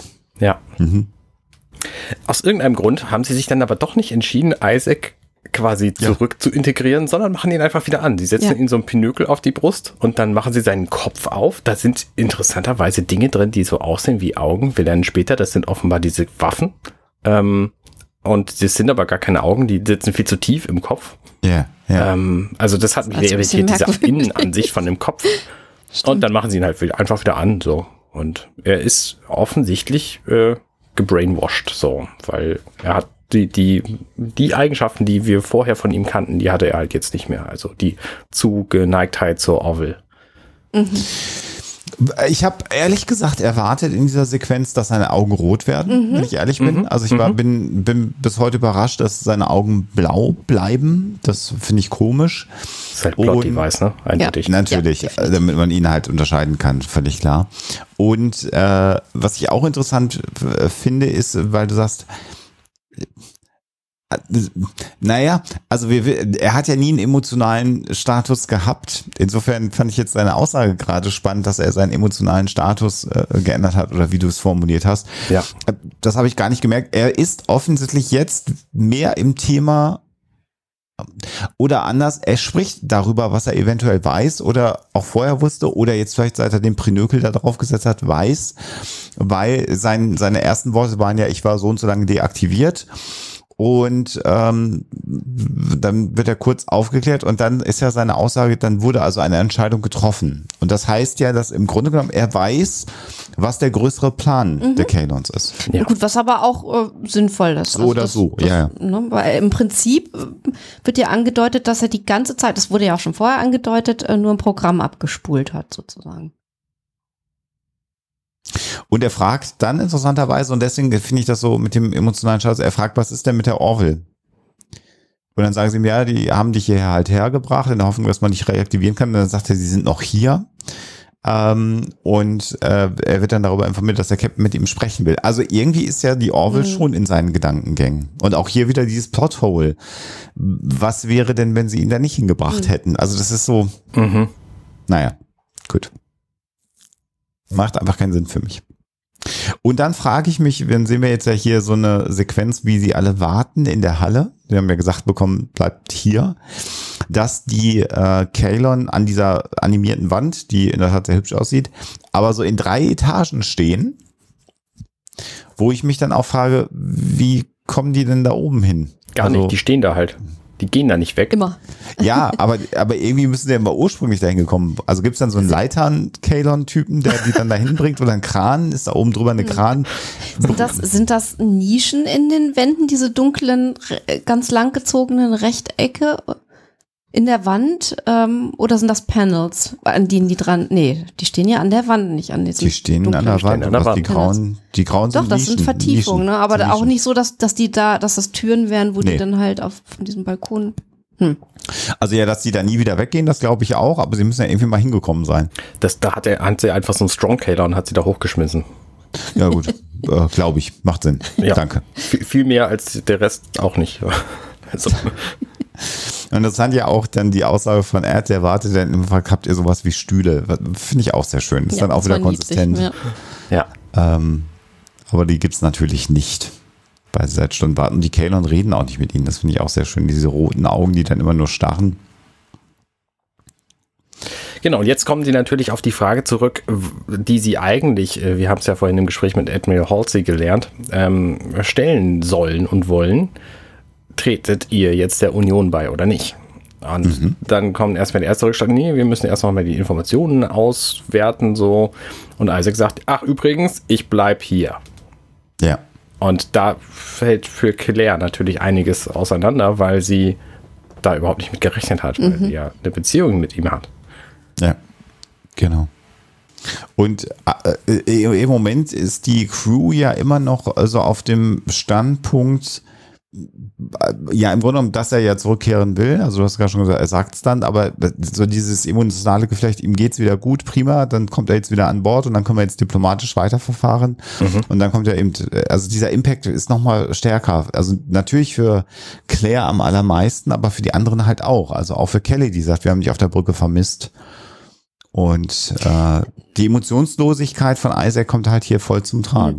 Haben die sich in den vorangegangenen Folgen schon mal gefragt, was passiert, wenn Isaac alles erfahren hat, was er erfahren wollte über die Menschen? Nee. Also eigentlich so eine kleine Andeutung hatten wir ja schon, als Isaac mit äh, Claire Schluss gemacht hat, weil er sozusagen die menschliche Beziehung durchgespielt zu haben glaubte. Äh, und dann gesagt hat, so, ich habe jetzt alles äh, an Daten, was ich brauche, das war's jetzt. Also da, und man hätte ja das dann eigentlich auf die Gesamtsituation, wenn man mal weitergedacht hätte, übertragen können und überlegen können, irgendwie, was passiert denn, wenn die Mission vorbei ist. Wobei die wahrscheinlich auch ein bisschen, ja, von der Union ein bisschen naiv waren und dann gedacht haben, irgendwie, okay, es geht wirklich nur um den Beitritt. Ja oder naja, nein? Naja, und ich meine, immerhin, also die Sache ist natürlich, dass sie technisch sehr, sehr überlegen sind, die Kalon, und dass niemand mit ihnen in Kontakt steht. Und wenn dann ein Gesandter kommt, der sagt, ich bin mal ein bisschen bei euch, also das macht natürlich aus politischer Mhm. äh, Ebene total Sinn, das zu tun. Dass Ja. man sagt, ja, Ja. klar. Ja, Also, und die Überlegung mit den Krill war wahrscheinlich auch schon länger da, irgendwie, dass die genau. Kalon helfen können. Genau, genau. Und äh, aber du sprichst den Punkt ja an, weil dann selber ja von Isaac genau die Aussage kommt, der sagt, also der sagen wir mal, irritiert wäre jetzt falsch, weil das kann er ja nicht, aber der dann relativ matter of factly wieder sagt, naja, mir war schon bewusst, dass meine Mission irgendwann vorbei sein wird. Ja, Und deswegen ist das für ihn nicht schlimm gewesen. Er hat das immer gewusst, dass er irgendwann zurückgeht nach Hause. naja, schlimm ist ja für ihn sowieso anscheinend überhaupt nie irgendwas. Nö. Genau, also die anderen trifft das natürlich viel mehr. Ja. Ja, und äh, Claire sagt dann, wird sich dann wenigstens von Ty und Marcus verabschieden und er sagt, warum? Und äh, sie versucht ihm zu erklären, dass sie ihn halt lieben und das auch das lässt ihn halt natürlich kalt, weil er das nicht erwidern kann. Ja. Und Claire ist dann sehr, sehr zornig. Also das ist natürlich auf so einer diplomatischen Mission auch schwierig, aber natürlich zu erklären, warum sie so reagiert. Ja, im Grunde genommen hast du eigentlich immer wieder so ein paar Widersprüche drin, weil natürlich hätte er, wenn er über die Menschen was gelernt hat, auch äh, inzwischen verstehen müssen, dass Kinder dann eine emotionale Bindung aufbauen, wenn man sich dann sozusagen oder wenn man dann so Teil der Familie wird, wie er es geworden ist. Ähm, also manchmal hat er das Wissen, manchmal hat er es dann nicht. Also das ist dann immer so ein bisschen, wie es gerade in die Szene passt. Aber ich finde, das ist etwas, über das man ganz gut hinweg gucken kann, weil es Ja. ansonsten halt schön gemacht ist. Ich meine, sogar Sheldon hat ja irgendwann gelernt, wie man mit Menschen umgeht. Also Ja, Ja, ja. Isaac muss ja nicht nachvollziehen können, was passiert, Ja. aber er muss ja zumindest Das wissen, was sich gehört Ja. und was man machen sollte. So. Und Ja. das, das, Genau. macht, das macht er halt viel zu selten. Und die, und die Frage ist ja auch hier wieder, äh, oder inzwischen weiß man ja auch, dass Empathie, dass es Menschen gibt, die außer äh, un- unterschiedliche Ausprägungen von Empathiefähigkeit haben und dass Empathie in gewissen Teilen aber auch simuliert werden kann. Da wäre ja hier die interessante Frage, ob die Maschine auch in der Lage ist, äh, Empathie zu emulieren, zu simulieren. Und wenn er denn intellektuell so fähig ist, wie er ist, müsste er diese Programme eigentlich auch am Laufen haben. Also unterstreicht im Grunde genommen das, was du gesagt hast. Und es geht, es ist halt, wie der Drehbuchschreiber es gerade braucht, sagen wir, sagen wir ehrlich, wie es ist. Ich meine, wir haben ja natürlich von Data gelernt, Data ist ja jemand, der menschlich sein will und das bewusst darauf anlegt, sich so zu verhalten, wie es von ihm erwartet wird. Und bei Isaac wussten wir halt von Anfang an schon, dass der das eigentlich nicht will, sondern dass Ja. der nur da ist, um zu beobachten und nicht um sich anzupassen und irgendwie die Bewegung und, und, und Muster zu lernen. So, da hat die Beziehung von mit Claire natürlich ein bisschen dran gerüttelt an dieser Einstellung. Ähm, aber offensichtlich, also ich kann sowohl als auch verstehen hier. Wo, wobei man natürlich sagen muss, äh, wenn die äh, Kalon auf Effizienz ausgerichtet sind in ihrem Leben auf allen Ebenen, ist natürlich die Frage, wenn ich unter Menschen unterwegs bin, ist es dann eine äh, Steigerung der Effizienz, wenn ich an diese Muster mich ein Stück weit anpasse, um Ja. äh, zum einen gut, gut zu funktionieren in dem Gefüge und es ist ja noch ein weiterer Aspekt, den wir dann im Verlauf der Serie äh, oder dieses Zweiteilers ähm, ja mitbekommen. Die Frage, wie ist das denn mit Beziehungen? Wie ist das mit Beziehungen zu Maschinen, insbesondere zu Maschinenwesen? Das ist ja eigentlich ein Kernelement der Frage und der, der Entscheidung, die die Kalon später treffen. Also wenn er jetzt gesagt hätte, nee, Menschen, alles easy und gar kein Problem, äh, Koexistenz Maschinenwesen, Menschen, also es macht, macht ja auch Sinn, dass er diesen Bereich zumindest sich anguckt und auslotet. Wobei der dann ja, also sein Wissen darüber dann hinterher ja doch keine Rolle mehr spielt. Genau, das ist das Interessante dabei. Ja. Mhm. Oder auch wieder so eine kleine Lücke in, in, in, in der Geschichte. Unterm Strich. Genau. Jedenfalls entscheidet sich Isaac dann offenbar doch nochmal auf die Orville zu gehen und sich von Ty und Marcus zu verabschieden. Er macht das, wie, ja, wie wir es nicht anders erwartet haben, relativ gefühlskalt und unempathisch. Also, ich meine, man muss ja nicht Gefühle haben, um so zu tun, als würde man welche haben. Aber das interessiert ihn hier an der Stelle gar nicht. Und gerade Ty ist davon natürlich wahnsinnig geknickt in diesem Moment. Äh, Nichtsdestoweniger ist es vielleicht auch wichtig, die Entscheidung den Kindern direkt zu sagen. Nicht? Also sie müssen es, glaube ich, auch aus seinem nicht vorhandenen Mund hören, um es akzeptieren zu können. Und ähm, er bleibt ja seiner Linie treu, dass er ja im Grunde genommen nie unehrlich ist. Er sagt, ich habe halt sehr viele Daten über äh, äh, Verhalten von euch mitgenommen, aber jetzt bin ich zu Hause. Und äh, Tai sagt dann ja sofort, ich will bei dir bleiben. Ich will nicht, dass du gehst. Und das geht natürlich nicht. Und Claire verweist dann darauf, dass vielleicht die Kaylon und die Union verbündet sind und dass man sich dann besuchen könnte oder halt im Kontakt zumindest bleiben könnte, weil dann Kommunikationskanäle offen sind. Im Grunde genommen ist das gerade was sehr Menschliches, äh, was Beziehungen angeht, was da gerade passiert und äh, etwas, das du äh, genau nicht möchtest, was in einer Beziehung passiert.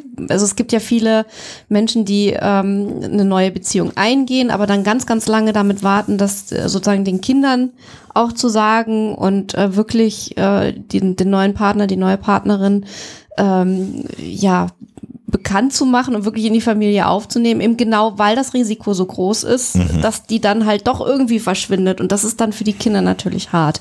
Also wenn jemand, der gerade ähm, ja vielleicht sich als neues potenzielles Elternteil irgendwie geoutet hat, dann einfach verschwindet, das ist genau das, was nicht passieren sollte eigentlich. Und eben mit dem hohen Maß an emotionaler Bindung, gerade von Tai, an diese Vaterfigur, äh, wie auch immer.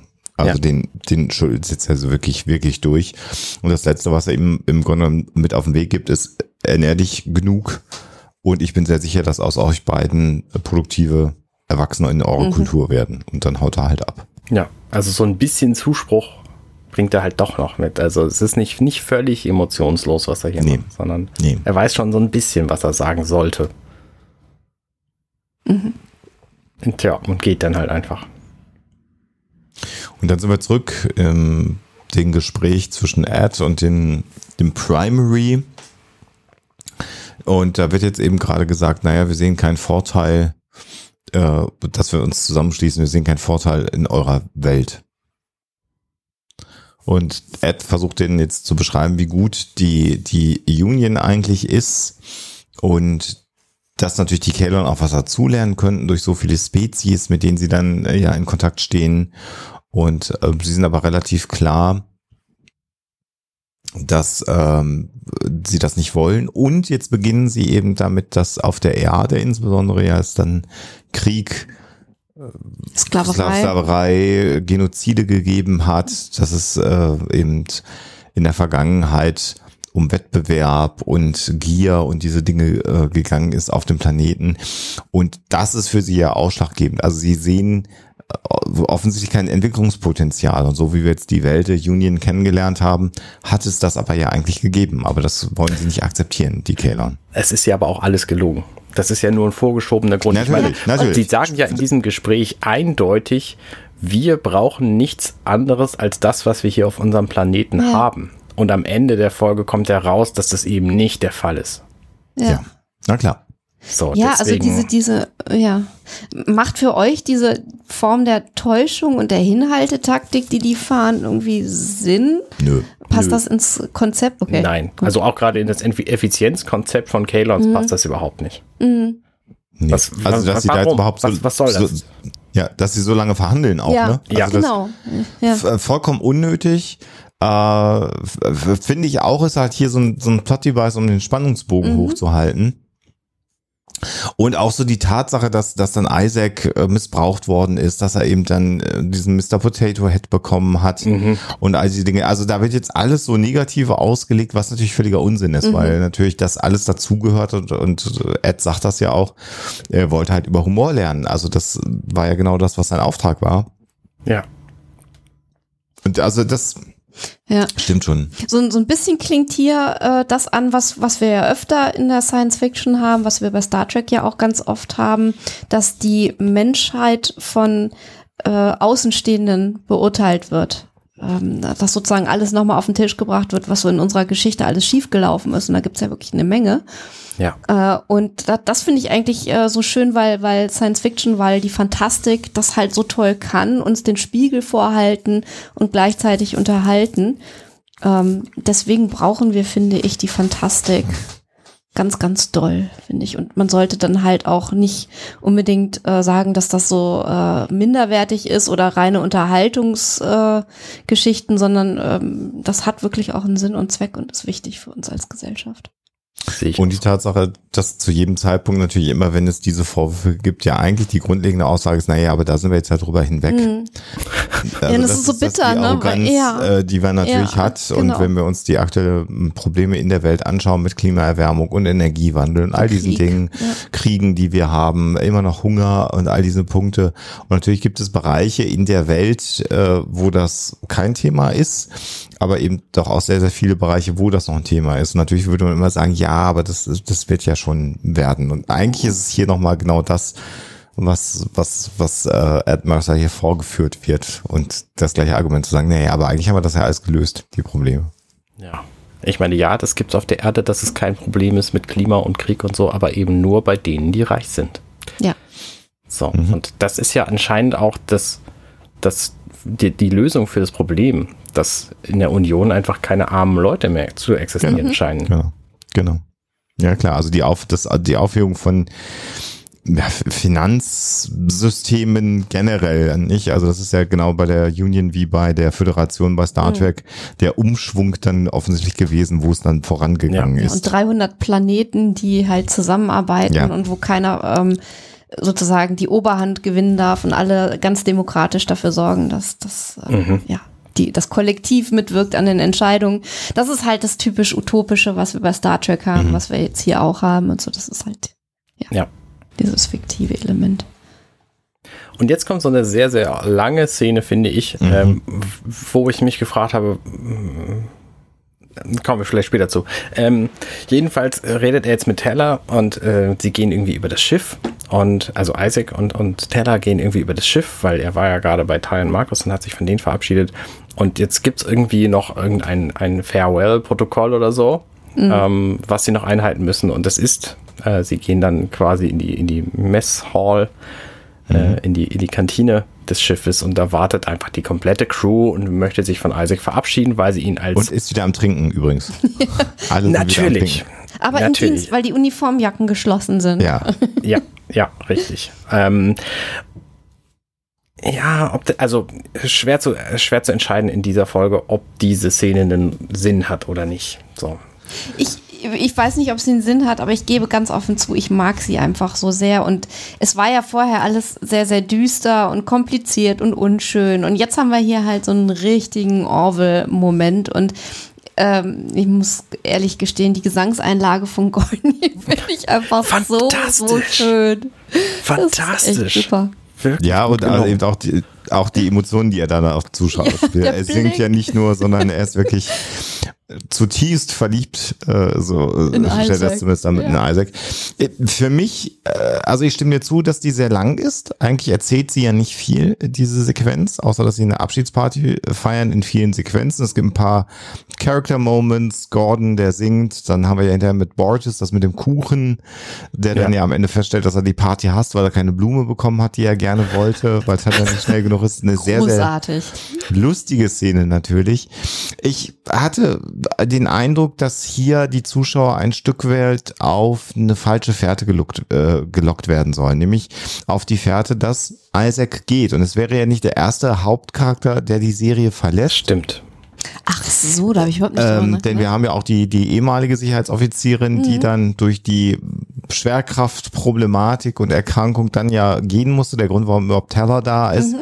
Und für Und mich sie war ja noch nicht mal die erste. Wir haben ja diverse andere auch schon gehabt. Den Newton zum Beispiel. Genau, Newton zum Beispiel. Also mh, schon, dass ich gedacht habe, also auch als ich das das erste Mal gesehen habe, hm, vielleicht will der Schauspieler nicht mehr, vielleicht ist das Kostüm doch zu unbequem und vielleicht will man das jetzt auch anders machen. Also man wird hier so ein Stück weit, finde ich, auf die Fährte gelockt, dass der Charakter wirklich geht. Und so eine große Abschnittssequenz, äh, wir haben ja auch immer Sequenzen, wo dann äh, Charaktere das, das Schiff verlassen, also bei, ähm, mein Gott, wie, wie hieß denn die Ja, Vorgängerin von Teller? Ich habe echt ein Loch gerade im Kopf. Äh, die Sicherheitsoffizierin, wo sie dann hinterher alle auf dem auf dem äh, Shuttle-Deck dann auch stehen und sich verabschieden. Lara. Lara getan, Dankeschön, genau. Ähm, also das ist für mich der Grund, warum man dieser Szene so viel Raum gegeben hat. Mensch, siehst du, soweit habe ich gar nicht gedacht. Wäre meine Interpretation ja, jetzt. ja, ja. Ja, ist auf jeden. Fall, ist auf jeden. Fall gut, ja. Und natürlich ein extrem heller und emotional leichter Moment. Und im Grunde genommen beginnt ja ab, ab, ab hier dann in der Episode das auch sehr düster zu werden. Über den, über den Rest der Episode hin. Das wird ja düsterer und düsterer und düsterer und wirklich düster. Und das ist jetzt nochmal so der letzte Uplifting-Moment emotional für den Zuschauer, damit er dann jetzt dann die zweite Hälfte der Folge dann das Üble gut verarbeiten kann. Ja, wobei das natürlich auch nochmal quasi die komplette Bandbreite der menschlich bzw. der biologischen Lebensforms ähm, Emotionen so darstellt, die ja Isaac hier nochmal geballt an den Kopf geworfen werden. Ja, ja, ja, auch das Positive natürlich. Auch ihm gegenüber. Und dann ist es ja so, dass äh, Isaac ja auch eine, also gezwungen wird, eine äh, Verabschiedungsrede zu halten. Und interessant ist hier, dass sie ihm ja sagen, du hast bist doch eine lebende Data, äh, Datenbank, dann nimm doch eine Rede. Und tatsächlich, was er hier hält, ist die äh, äh, annehmen, also Acceptance Speech bei den Oscars 1985 von Sally Field, Ach was. äh, die er hier Oh. zitiert. Also das ist im Grunde genommen die äh, Rede, äh, die Sally Field 1985 gehalten hat, als sie den Oscar bekommen hat. Also auch interessant und natürlich in dem Seth MacFarlane Universum, in dem er sich bewegt, natürlich wieder etwas filmhistorisch, was, was er einbaut, neben vielen Liedern und anderen Sequenzen, ist es hier einfach eine Oscar Acceptance Speech. Right Ja. now you like me, hat sie gesagt. Ja, ja, schön. Merkwürdig. Okay. Ja. Na, wenn du nicht weißt, was du sagen sollst, sagst du sowas. Ja, ja. Also sie ist für die Rede auch recht bekannt geworden, genau für den Satz. Jetzt gerade im Moment mögt ihr mich, äh, ist halt eine relativ bekannte Rede tatsächlich. Ich fand bei dieser Party nochmal spannend, ähm, wie viele verschiedene nicht humanoid aussehende Wesen doch auf der Orville unterwegs sind, die alle Ja. Uniform tragen und da einfach abhängen. Die, ich meine, die haben ja nur ihre Crew, die sind ja auf einem völlig fremden Planeten, also müssen die ja alle auf der Orville arbeiten, aber viele von denen habe ich noch nicht gesehen. Ja, es sind halt diese 300 Planeten, die hier natürlich auch nochmal ein bisschen visualisiert werden sollen.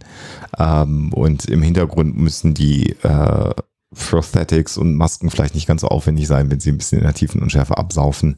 Deswegen kann man ein paar Aliens mehr in den Hintergrund reinstellen, wäre meine Vermutung.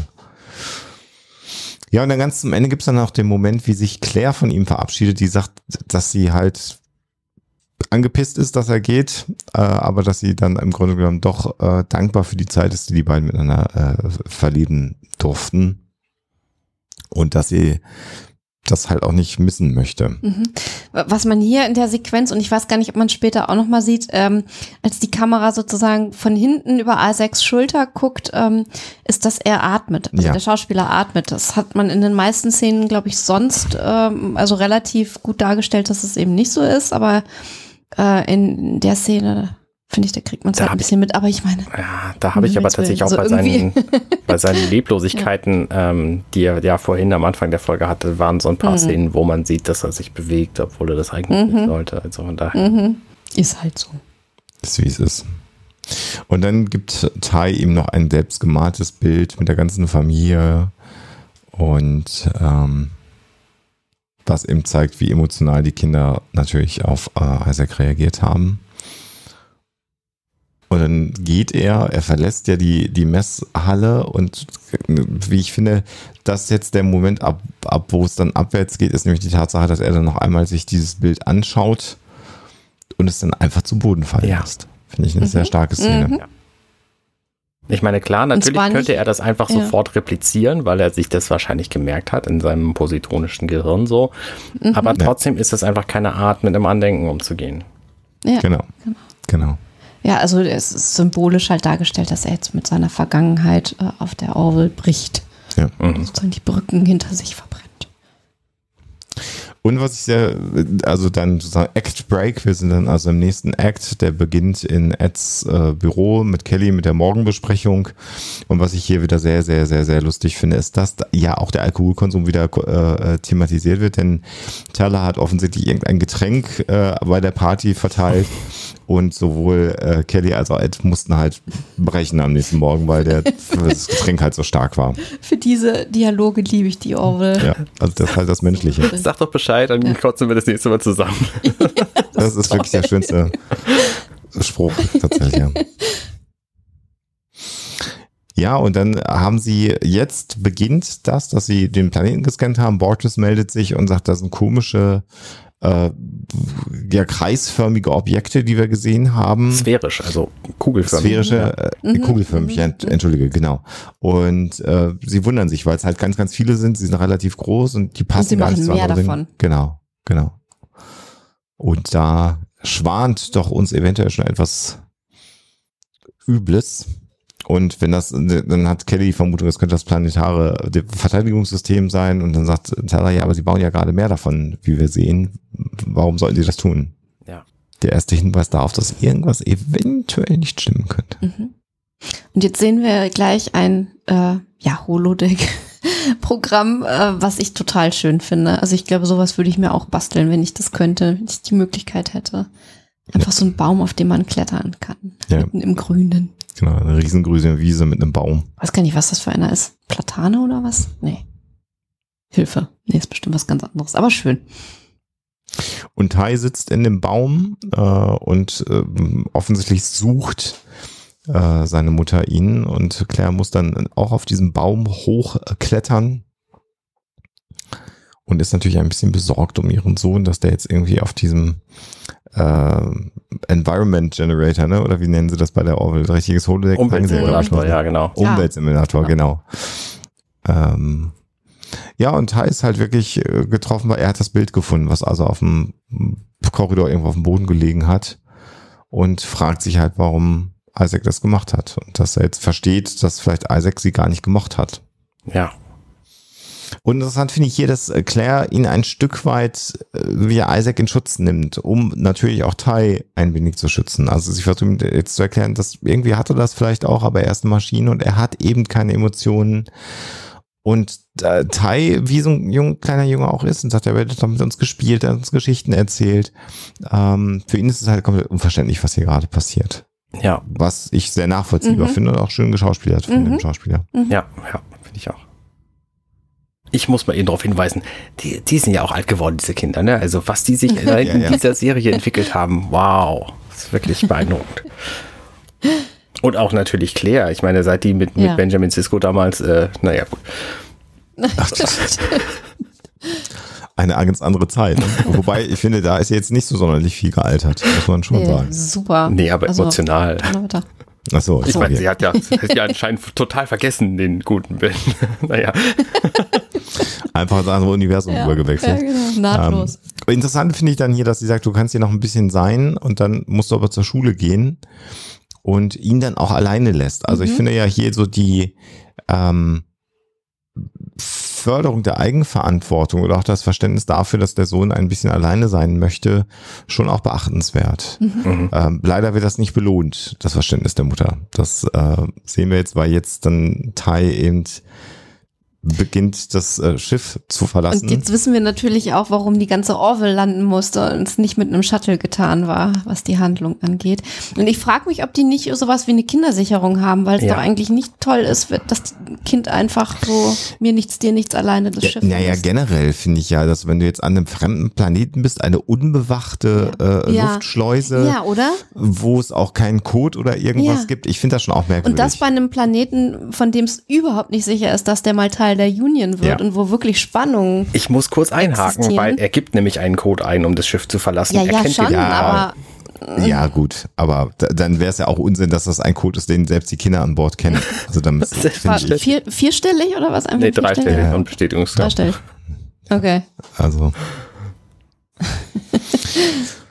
Und dann sehen wir jetzt eben, wie er unbemerkt über diesen Kalon-Planeten läuft. Und auch da muss ich mich fragen, also so Überwachungsanlagen haben wir ja auf der Erde auch schon genug und gerade bei irgendwelchen großen Plätzen, also eigentlich hätten die den noch sehen müssen. Also das finde ich jetzt auch ein bisschen merkwürdig, dass es dem kleinen Jungen gelingt, auf der Suche nach Isaac vollkommen un, äh, unbemerkt äh, da herumzulaufen. Das Ja. finde ich schon auch ein bisschen Allein schon, ich meine, wir haben ja gesehen, wie die Orville da angedockt ist. Die war nicht auf dem Erdboden, sondern die war irgendwo in der Höhe. Das heißt, er muss Ja. einmal komplett durch dieses Gebäude geflitzt sein, an allen. Kalons vorbei, um dann da unten. Ja. Und dabei ist mir außerdem aufgefallen, die Säulen, hinter denen er sich dann versteckt, bevor er losläuft, die haben so Steinornamente drumrum. Also die sind kunstvoll. Was zum Geier sollen denn ey, Kalons mit Kunst? Ja. Ach, das stimmt wieder, ja, stimmt. Äh, ja, ja. So, alles irgendwie. Ja, und er verschwindet dann in einer, in einem, weiß ich auch nicht, In einer Kanalisationsschlacht, Kanalisationsschacht-Dings. Mit der Leiter, die nach unten Und geht. ich finde, ab jetzt beginnt so ein klassischer Horrorfilm. Also da haben sie jetzt wirklich. Ab dem Zeitpunkt, wo er da äh, eigenmächtig in diese, in dieses, in diese Höhle reinsteigt, ja. ja, Ja. Wo jeder dachte, das ist ein, ein Müll, Müllschlucker, so, da unten ist eine Genau. Flamme drin. Also, genau. ja, nee, weiß ich auch nicht. Was, naja, Horrorfilme sind auch nicht so mein Genre, die sind halt so doof da. Und das ist aber für mich auch hier wieder musikalisch, auch hier wieder Landung der Nostromo Mhm. auf dem Alien-Planeten, wie sie dann mit ihren Helmen raussteigen. Bitte diese Sequenz sich musikalisch anhören und dann hier nochmal die Sequenz mit Tai sich Ja, ist anschauen. wirklich, das ist, also, es ist schon auch wirklich fast eine 1 zu 1 Kopie. Ja. Ja.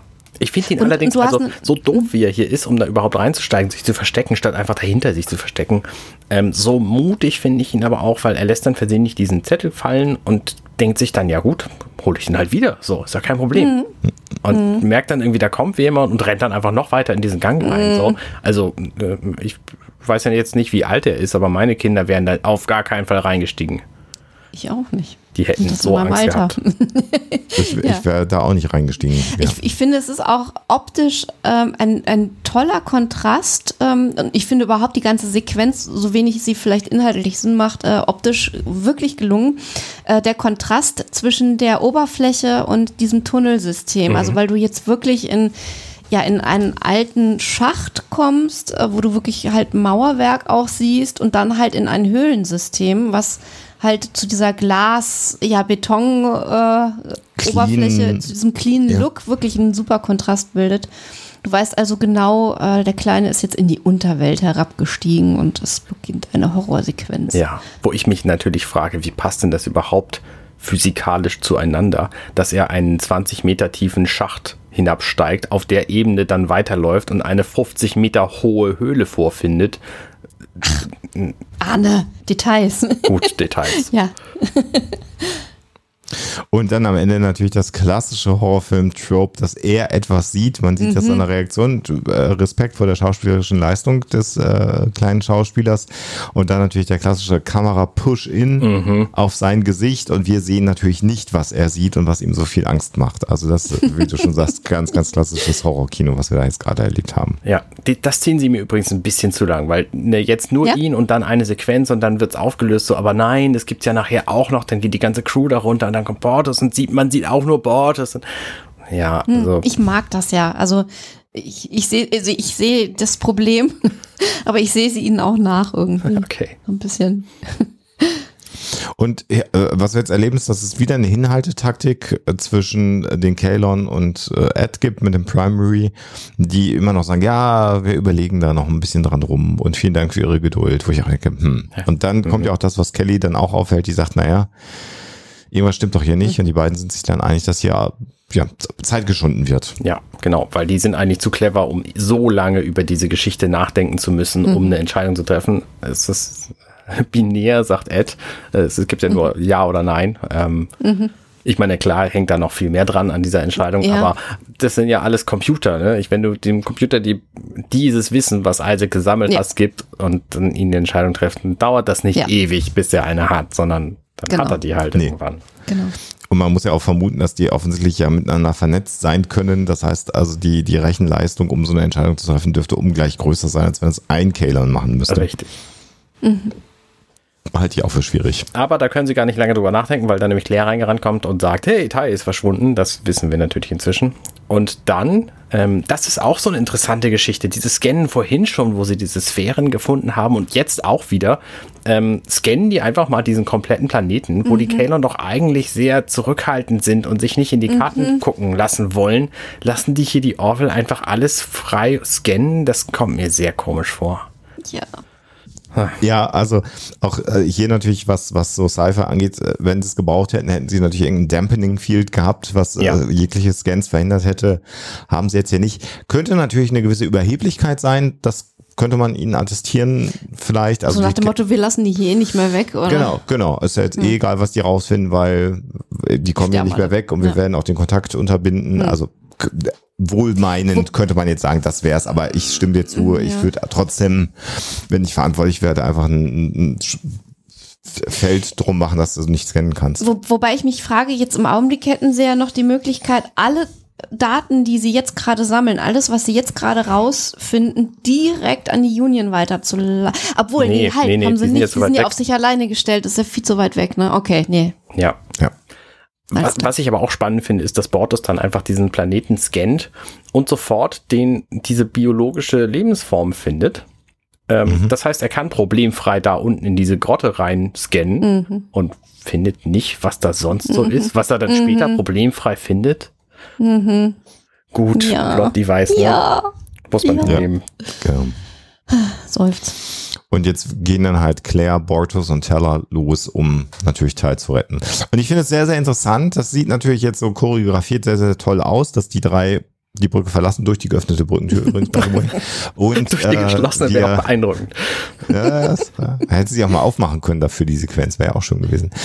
Und was ich aber dann auch toll finde, ist, dass Ed und Kelly ähm, im Grunde genommen sich dann auf die beiden Kapitänen und äh, First Officer Stühle setzen und dann so ganz angestrengt rausgucken, wo ich denke, warum machen die das eigentlich? Also die können jetzt genauso gut ins Besprechungszimmer gehen oder also die fliegen ja nicht. Also ja. natürlich ist das super choreografiert und gibt ja. einen Impuls, aber ich habe auch jetzt wirklich beim Gucken, als wir das äh, für die Vorbereitung dieser Folge habe ich gedacht, aber warum?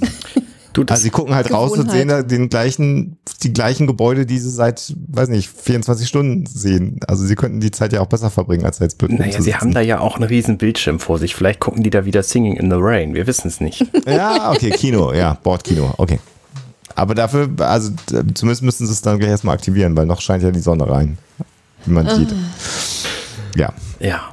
Und jetzt kommt quasi die gleiche Szene, wie wir sie gerade mit Tai gesehen haben, mit den drei Offizieren mhm. hier nochmal. Äh, kann man so machen. Die kommen dann da rein und mhm. gucken sich das an und stellen fest, oh, da mhm. ist was Gruseliges. Und wir erfahren als Zuschauer, wie es erstmal sehr lange nicht, was denn nun da ist. Mhm. Ja. Also für mich hätte eine dieser beiden Sequenzen gereicht, aber gut. Was ich, was ich aber hier dann mag, ist tatsächlich zum einen, dass sie eine Taschenlampe natürlich benutzen und zum anderen finde ich es auch sehr, sehr schön, dass die mm, Scan-Device, die sie da haben, die Kommunikationsscanner, äh, All-in-One-Geräte, so hell sind, dass sie die Gelichter, äh, Gesichter auch schön ausleuchten. Also ich finde das einfach so filmisch Mm, ja, sehr optisch hübsch, das- dass du die Geräte halt auch dafür benutzen kannst, die ähm, Schauspieler ein Stück weit zu beleuchten. Mhm. Finde ich, finde ich nett. Also das wirkt natürlich sehr, sehr gut. Viel Nebel reingepumpt, dass die Taschenlampen natürlich schön im, im, im Nebel Streulicht machen. Ja. Und dann kommt natürlich kein Monster um die Kurve, sondern ein Teil kommt um die Kurve. Das war natürlich sehr, sehr Mhm. Und, abzusehen. und er verrät uns da natürlich, was, was da unten ist, nämlich, da ist was Böses. Wo? Ja, da ich sehe tote. Menschen. genau. Mal ehrlich, wusstet ihr zu diesem Zeitpunkt schon, was da los ist? Nee, äh, ich, ich, äh, äh, so ein klassisches Trope ist ja, dass es gar keine vollen Maschinen sind, sondern doch irgendwelche humanoiden Bestandteile, also irgendeine Fabrik, wo aus Menschen Roboter werden, so ein bisschen wie beim Schwarzen Loch, äh, dem Kinofilm von Disney seinerzeit. Äh, nee, wusste ich nicht und hab dann auch ähm, ehrlich gesagt hier erstmal das nicht so einordnen können, was ich da sehe. Also selbst als sie es dann zeigen, ähm, habe ich im ersten Moment gesagt, ja, okay, aber was, warum? Also, denn was wir dann eben sehen, ist, dass Teller um die Kurve kommt und dann sieht man eben die Gebeine von vielen vermeintlich Humanoiden, weil die Schädel doch sehr humanoide aussehen, äh, äh, Wesen, also ein Massengrab, Ich- wo einfach die Knochen aufgeräumt sind. Also ich hatte tatsächlich auch noch eine andere Vermutung, dass da unten nämlich ein hässlicher Brainbug sitzt, der die Dinge alle steuert. Aber das war es dann natürlich auch, nicht. Oh, interessant, ja. Ähm, Mhm. Hätte auch sein können, ja. Sondern es sind hier einfach unglaublich viele Tote, die da einfach so rumliegen. Und die sehen sehr menschlich aus, diese Schädel. Mhm. Also Ja, na klar. ja, Und dann scannt es Bortus und das ist dann tatsächlich, ja, ist natürlich ein sehr, sehr ein beeindruckendes Bild. Eine riesige Höhle mit Tausenden. ja. Aber, aber 10.000. du hast recht, Anne, die Dimension dieser Höhle. Ich meine, Bortus, als sie, als sie das scannen, sagt Bortus, das ist 40 Meter unter der Oberfläche. Also vielleicht ging dieser Gang ein bisschen länger und ging noch ein Stück tiefer, Okay. aber dieser, diese Leiter, die ist doch höchstens acht Meter hoch. Ja. Also ne, da müssen, naja, Vielleicht ist der Gang aber so ganz konsequent steil bergab. ja, das haben wir aber auch nicht Aber- aber- gesehen. Nee. Also Logistik in Filmen finde ich schon relativ wichtig und das passt ja. Es sei denn, die haben natürlich da ein Nee. wunderschönes Haus drüber gebaut, was von außen aussieht wie ein Haus. In Wirklichkeit ist es innen nur eine Höhle. Ja, gut, okay. Und jetzt sind sie halt alle gerade geschockt und Bortus erklärt ihnen, dass sie halt Thousands of Bodies sehen und äh, Taylor scannt ja irgendwann und sagt, es sind 500.000, also eine halbe Million In dieser Höhle allein, genau. in dieser Höhle. Und jetzt auf einmal finden sie noch mehr Höhlen. Ja. Und wenn wir uns so Mehr überlegen, wie viele, wie viele Menschen es auf der Erde akut gibt, ich würde schätzen, es sind so 10 Milliarden inzwischen. Nee, so viel sind wir. Noch nicht? Nee, nee, ich glaube, so bei 8 Milliarden sind wir, glaube ich, so. Steuern gegen 8, glaube ich. ich dachte, aktuell. das ist der Stand vom letzten Jahr. Na gut. Ähm, ich glaube, so schnell ist das Wachstum auch nicht. Ähm, aber Es geht schon rapide immer schneller. Also es ist, äh, es ist auch nicht, nicht schön so. Naja, jedenfalls ähm, kann, man- kann man sich ja vorstellen, wie viele dieser Höhlen es gibt, wenn der Planet damals genauso ausgesehen und genauso bewohnt gewesen ist. Ja, also wir haben jetzt gerade Mai 2022, dann lassen wir unsere Zuhörigs nicht äh, dumm sterben. 7,984 Milliarden äh, Menschen ist die aktuelle Weltbevölkerung. Kannst du sehen, wie wann es sieben waren, wann es sechs waren? Das ist nämlich. Äh, Gibt es eine Übersicht? Ja, es war am 31. Oktober 2011 waren wir bei 7 Milliarden, 1999 6 Milliarden, also es wird schneller, 2023 äh, haben wir die 8. Milliarde, sind wir gerade drin und momentan steigt die Weltbevölkerung um 90 Millionen pro Jahr aktuell. Ja. Das ist viel, das ist sehr, sehr viel. Ja, wer, wer weiß, vielleicht werden wir auch irgendwann äh, einfach den Planeten verlassen müssen, wie die Kalons das äh, Ja. demnächst. Oh, Spoiler, naja, egal, ihr wusstet es schon. So. Ja. Ähm, Aktuell fast, äh, aktuell über 270.000 mehr Menschen pro Tag auf der, auf der Erde. Kann man sich, kann man sich mal auf der Zunge zählen. Münster hat als Stadt ungefähr 250.000 Einwohner. Also pro Tag kommt einmal Münster hinzu. Das ist schnelles Bevölkerungswachstum. Mhm. ja. Jetzt haben wir sehr, sehr, sehr gruselige Gruselklänge. Während wir diese Bilder von der Höhle sehen, die Bortus mit seinem Ge Gerät einfach direkt auf die Bühne überträgt. Jetzt wissen wir auch, warum sie dich da hingesetzt haben. Nämlich, weil der Fernseher gleich was Spannendes zeigt. Wir wussten, wussten nur noch nicht was. Sehr gut. Ähm, die Nachrichten. Die Nachrichten, genau. Und sie sind natürlich alle adäquat geschockt. Ja. Schockiert. Und dann sehen wir, wie Ed und Kelly zum Primary zurückkommen, der mit äh, Isaac spricht und wir hören sozusagen den letzten Satz des Gespräches, ähm, der da lautet, beginnt mit den Vorbereitungen. Und wir wissen natürlich nicht wofür und worauf sie sich vorbereiten. Genau. Und Ed geht einfach direkt diplomatisch, wie er so ist, direkt hin und sagt, hey, übrigens, wir haben was äh, gefunden. Wir haben nämlich ganz viele mhm. Tote mhm. gefunden, die unter eurer Oberfläche sind, so und ähm, das sind alles biologische Rückstände. Ähm, wisst ihr da vielleicht was drüber? So. genau, also Milliarden Tote. Ja, und Isaac sagt, naja, also das geht, da geht euch eigentlich nichts an. Und äh, ja. Ed sagt, ja doch, ich, ich will aber, dass es mich was angeht, weil ich, weil es nämlich einfach menschliche, ja zumindest Humanoide sind. Und ja. Genau, und dann erklärt er halt, äh, er erklärt, interessanterweise ist Isaac hier das Sprachrohr, ähm, ja. Mhm. dass äh, sie einfach die, dass, dass es ihre Erbauer waren und dass die sie umgebracht haben, sämtlichst. Genau, und die Erbauer haben diesen Planeten eben dominiert und dann irgendwann wurde es notwendig, sie auszurotten. Das finde ich auch sehr, sehr interessant. Also die. Auszulöschen. Ja, auszulöschen, genau. Und weil es eben einen Konflikt gab, der dazu geführt hat, dass man sie dann eben ausgelöscht hat. Ja. Und das heißt also, dass die Kalon einen äh, Genozid veranstaltet haben. Und das ist natürlich auch überhaupt nicht sinnvoll. Also entweder sie schätzen Leben im Ganzen und dann lassen sie welche von denen leben. Oder sie bringen sie alle um, aber auch das ja nur dann, wenn es effizient ist, sie alle umzubringen. Mhm. Und das, also es ergibt einfach wenig Sinn, dass sie sie alle komplett umbringen. Statt einfach, nee, ich meine, sie hätten ja auch irgendwie einen Kontinent lassen können oder so, wo die dann wohnen. Nix. Mhm. Das, das äh, ergibt einfach nur dann Sinn, wenn es entweder aus Rache oder aus Bosheit mhm. passiert. Ja, oder eben aus, aus einer für uns dann eben nicht mehr nachvollziehbaren äh, Maschinenlogik. Ne? Also das ist äh, natürlich das, was jetzt hier äh, erklärt werden soll. Wir haben als Maschinenwesen keine Möglichkeit zur Koexistenz mehr gesehen und äh, für uns war dann die Alternative, sie alle auszulöschen. Jetzt ist so die Frage, warum sind die nicht weggeflogen und warum haben die sich nicht einen eigenen Planeten gesucht und, und, und, und, und. Wissen wir nicht. Da wird es unlogisch. Mhm. Wissen wir nicht, ist vielleicht passiert. Ja, aber dann hätten sie die Leichen ja nicht unter dem Planeten gehabt. Ne, ja, nicht alle zumindest. Ne? Ich meine, es reicht ja, wenn ein Raumschiff irgendwie wegfliegt mit denen, damit mhm. sie dann irgendwo auch so. eine neue. So, wissen wir nicht. Ich habe okay.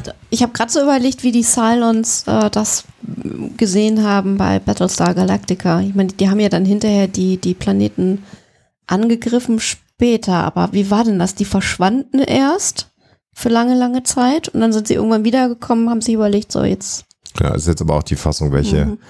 Welche Verfilmung Ja, die neue, genau. Ja, die neue ist ja dann doch deutlich philosophischer ja. dann am Ende. Ja. Jedenfalls fand ich das eine ganz spannende Darstellung mal. Also ich meine, wir kennen ja alle diese, diese ähm, Asimovschen Robotergesetze ähm, mhm. die ja quasi dafür da sind, damit genau das nicht passiert. Also das menschliche Leben muss geschützt werden und ähm, also zum einen, man muss ma machen, was sich selbst schützt, man muss machen, was der Mensch macht und das menschliche Leben muss geschützt werden. So, das sind ja die drei, mhm. drei Robotergesetze von Asimov. Und die haben die hier offenbar nicht gehabt. Und mhm. natürlich haben wir Science-Fiction-Fans uns alle immer gefragt, was passiert denn eigentlich, wenn? Ne, Matrix hat uns das so ein mhm. bisschen gezeigt und hier sehen wir halt noch eine Version, wie es ausgehen kann, wenn die Roboter am Ende gewinnen. Ja, ja. Also das ist ja, äh, es gibt ja viele äh, Philosophen oder auch Menschen, die sich mit, mit künstlichen Intelligenzen beschäftigen, die ja davor warnen, die genau, sagen, die sagen, in dem Augenblick, wo eine Maschine halt äh, sich bewusst sich wird, könnte das halt auch richtig ja. übel werden. Ja. Also ja. man weiß es halt nicht. Ja. Und ähm, äh, die, die schönste Theorie finde ich ja, dass der Mensch das überhaupt nicht mitkriegt, dass es passiert, weil es so rasend schnell geht, dass die Menschen dann untergehen, dass das einfach völlig egal ist. Und dann habe ich gedacht, mhm. ja gut, dann brauche ich da nicht drüber nachzudenken, wenn es mich eh irgendwann trifft, ohne dass ich es ändern kann. Genau. Das wäre dann die ideale Lösung. Also wenn es denn schon sein muss, sozusagen. Ja. Naja, und das Gespräch endet dann damit, dass Ed äh, die Kalon informiert, dass das Angebot der Union zurückgezogen ist und dass sie jetzt eben nicht mehr ins Geschäft kommen wollen, dass sie jetzt dann gerne wegfliegen wollen.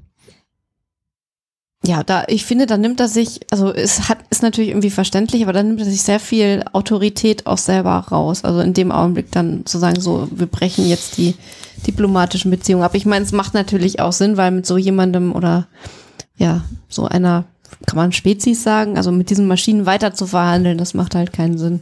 Ja, weil es ja den, den Prinzipien der Union auch Mm, widerspricht. ja.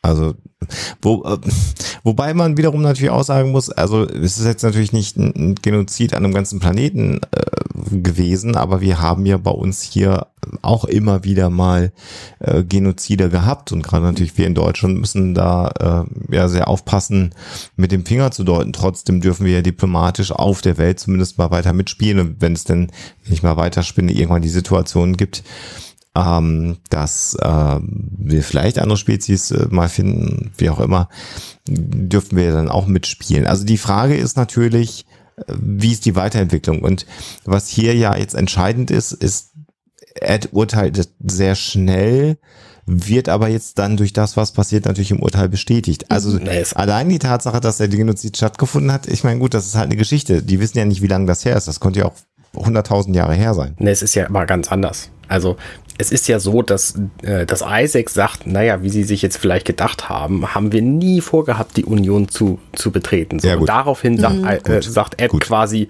äh, was, du Ja. kannst nicht kündigen, ich feuere dich so. äh, Ja, okay, ne, du hast recht. Also die Beziehung ist quasi schon beendet und Ed versucht jetzt nur noch irgendwie sein diplomatisches Ego zu wahren.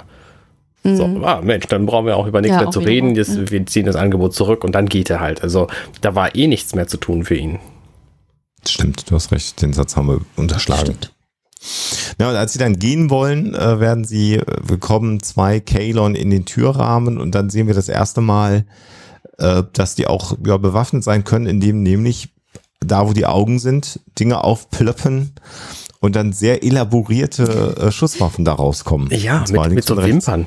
Finde ich voll gut. Ja, so, oder Krallen oder irgendwie Wimpern. so. Ja, das hat auch was Spinnenhaftes vielleicht. Ja. Ja. Ich bin für Wimpern. Okay. Ja, aber es sieht halt immer noch irgendwie aus wie Augen. So sieht jetzt so ein bisschen mehr wie Ja. so ein Hammerhai. Ähm, aber ja, schon, schon sehr, sehr martialisch und, und gruselig auch.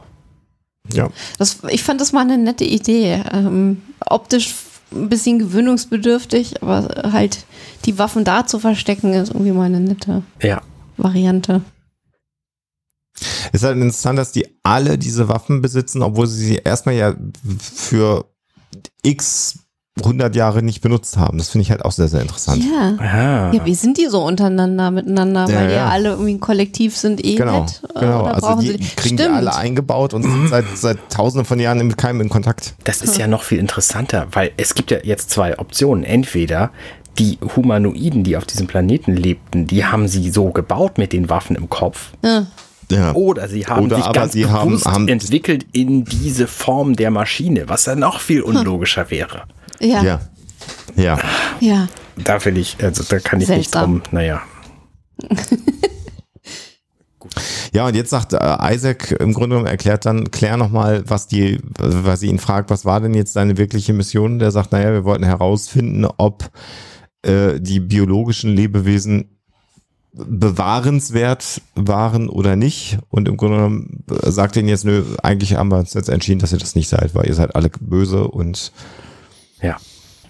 Und Hätt's das Hinhalten gebraucht? Dann? Ja, ja, also genau. Das war, das war doch wirklich nur. Jein, also ich habe ich hab mich das auch gefragt, warum sie sie hingehalten haben, aber das kommt ja dann später raus. Ähm, nämlich nicht mehr in dieser Episode. ah ja, okay. Ja, Deswegen okay. können wir da momentan noch nicht viel drüber, zu, drüber reden. Ähm, aber sie brauchen sie ja. Sonst hätten sie sie alle schon längst umgeboxt. Ach ja, richtig. Ach so, ja, natürlich. Wo- Was aber Wobei- interessant ist hier noch der, der Moment, wo nämlich sie sagen, äh, übrigens, ihr könnt euch natürlich sicher sein, dass wir hier nie wieder herkommen. Ne? Kein Union-Schiff wird je, jemals wieder zu Kalon kommen. Ihr könnt uns einfach in Ruhe lassen. Das ist völlig in Ordnung. Und dann sagen sie nämlich, hier, nee, geht aber nicht, weil wir brauchen mehr Platz, als wir haben und deswegen müssen wir uns ausbreiten und Stimmt. darum seid ihr im Weg. Stimmt, äh, genau, weil der Datenspeicherplatz äh, ausgeschöpft ist. Interessant auch, dass nicht Ressourcen das Problem sind, sondern Speicherkapazität. Das ist äh, eine interessante Ja. Herleitung. Und das heißt also Expansionskrieg, den sie, den sie gehen müssen, die Kalons. Ja. Ja, und Elf versucht dann noch schnell Bortus loszuschicken mit der, mit der Orville, ohne sich selber dann retten zu können, natürlich. Aber auch das wird unterbunden und die Orville verliert, verliert Energie und sie werden geentert, was auch selten ist in, in so Science-Fiction-Geschichten. Ja, es hat es tatsächlich bei First Contact ja dann auch gegeben, äh, bei dem Kinofilm, der ja auch meiner Meinung nach einer der besten ist. Das war das ist einer der besten Filme überhaupt, aber ähm, da ist es ja auch sehr, so- sehr viel subtiler passiert. Das stimmt, das stimmt, das stimmt. Also hier ist es tatsächlich ein klassischer Einmarsch, Hand-to-Hand-Combat in Anführungsstrichen zwischen den äh, Kalon und dann der Mannschaft der Orville. Also wirklich Gunfight in den, in den Gängen. Ja, Da ging es dann wirklich echt erstaunlich äh, hart zur Sache. Ja, Ja. hat mich auch gewundert. Ja, da sterben das sehr ist jetzt viele keine Orville-Leute. Mhm. Ja, Ja. auch Kalon, aber gut, da gehen wir Mhm. jetzt davon aus, dass es genug von denen gibt auf dem Planeten. Mhm. Und auf allen Decks, also man, es wird relativ klar visualisiert, dass die Mannschaft der Orville den Kalon unterlegen ist. Ich finde es sehr, sehr interessant, dass die Soldaten scheinbar gelbe Buttons an den Körpern haben und rote Augen. Das finde ich ganz interessant. Also Oh, die leuchten am. Körper in, in so einem orange-gelb. Das finde ich ganz interessant. Mhm. Tatsächlich, ja, das war mir vorher gar nicht aufgefallen. Also das heißt, die, die haben wirklich so verschiedene Einheiten, sind zwar alle sozusagen gleich aufgebaut, aber haben äh, ja unterschiedliche Spezialgebiete vielleicht Unter doch Umständen. irgendwie, ne? Man weiß es nicht. Ja, ja. Oder es ist die, die Beleuchtung oder Belichtung. Das mag auch sein, aber es wirkt ein bisschen orange-gelb Ja. bei denen. Und was ich hier sehr, sehr interessant finde, ist natürlich, was jetzt auch nicht erklärt wird, ist, dass sie ja nur äh, in, in, in Selbstverteidigung äh, die Mannschaft der Orville ähm, angreifen, erschießen und äh, die anderen quasi gefangen nehmen. Und das ist ja erstmal uneinsichtig, warum sie das tun. Also das Ja. wird jetzt noch nicht erklärt. Und äh, interessant, dass eben die Mannschaft dann auch mit erhobenen Händen jetzt zu Kriegsgefangenen wird. So könnte man es unter Umständen ja interpretieren, was hier passiert. Ja. Geiseln. Geiseln und werden dann aufs Shuttle-Deck äh, alle gebracht. Genau. Und dann am Ende wird dann die Brücke eingenommen.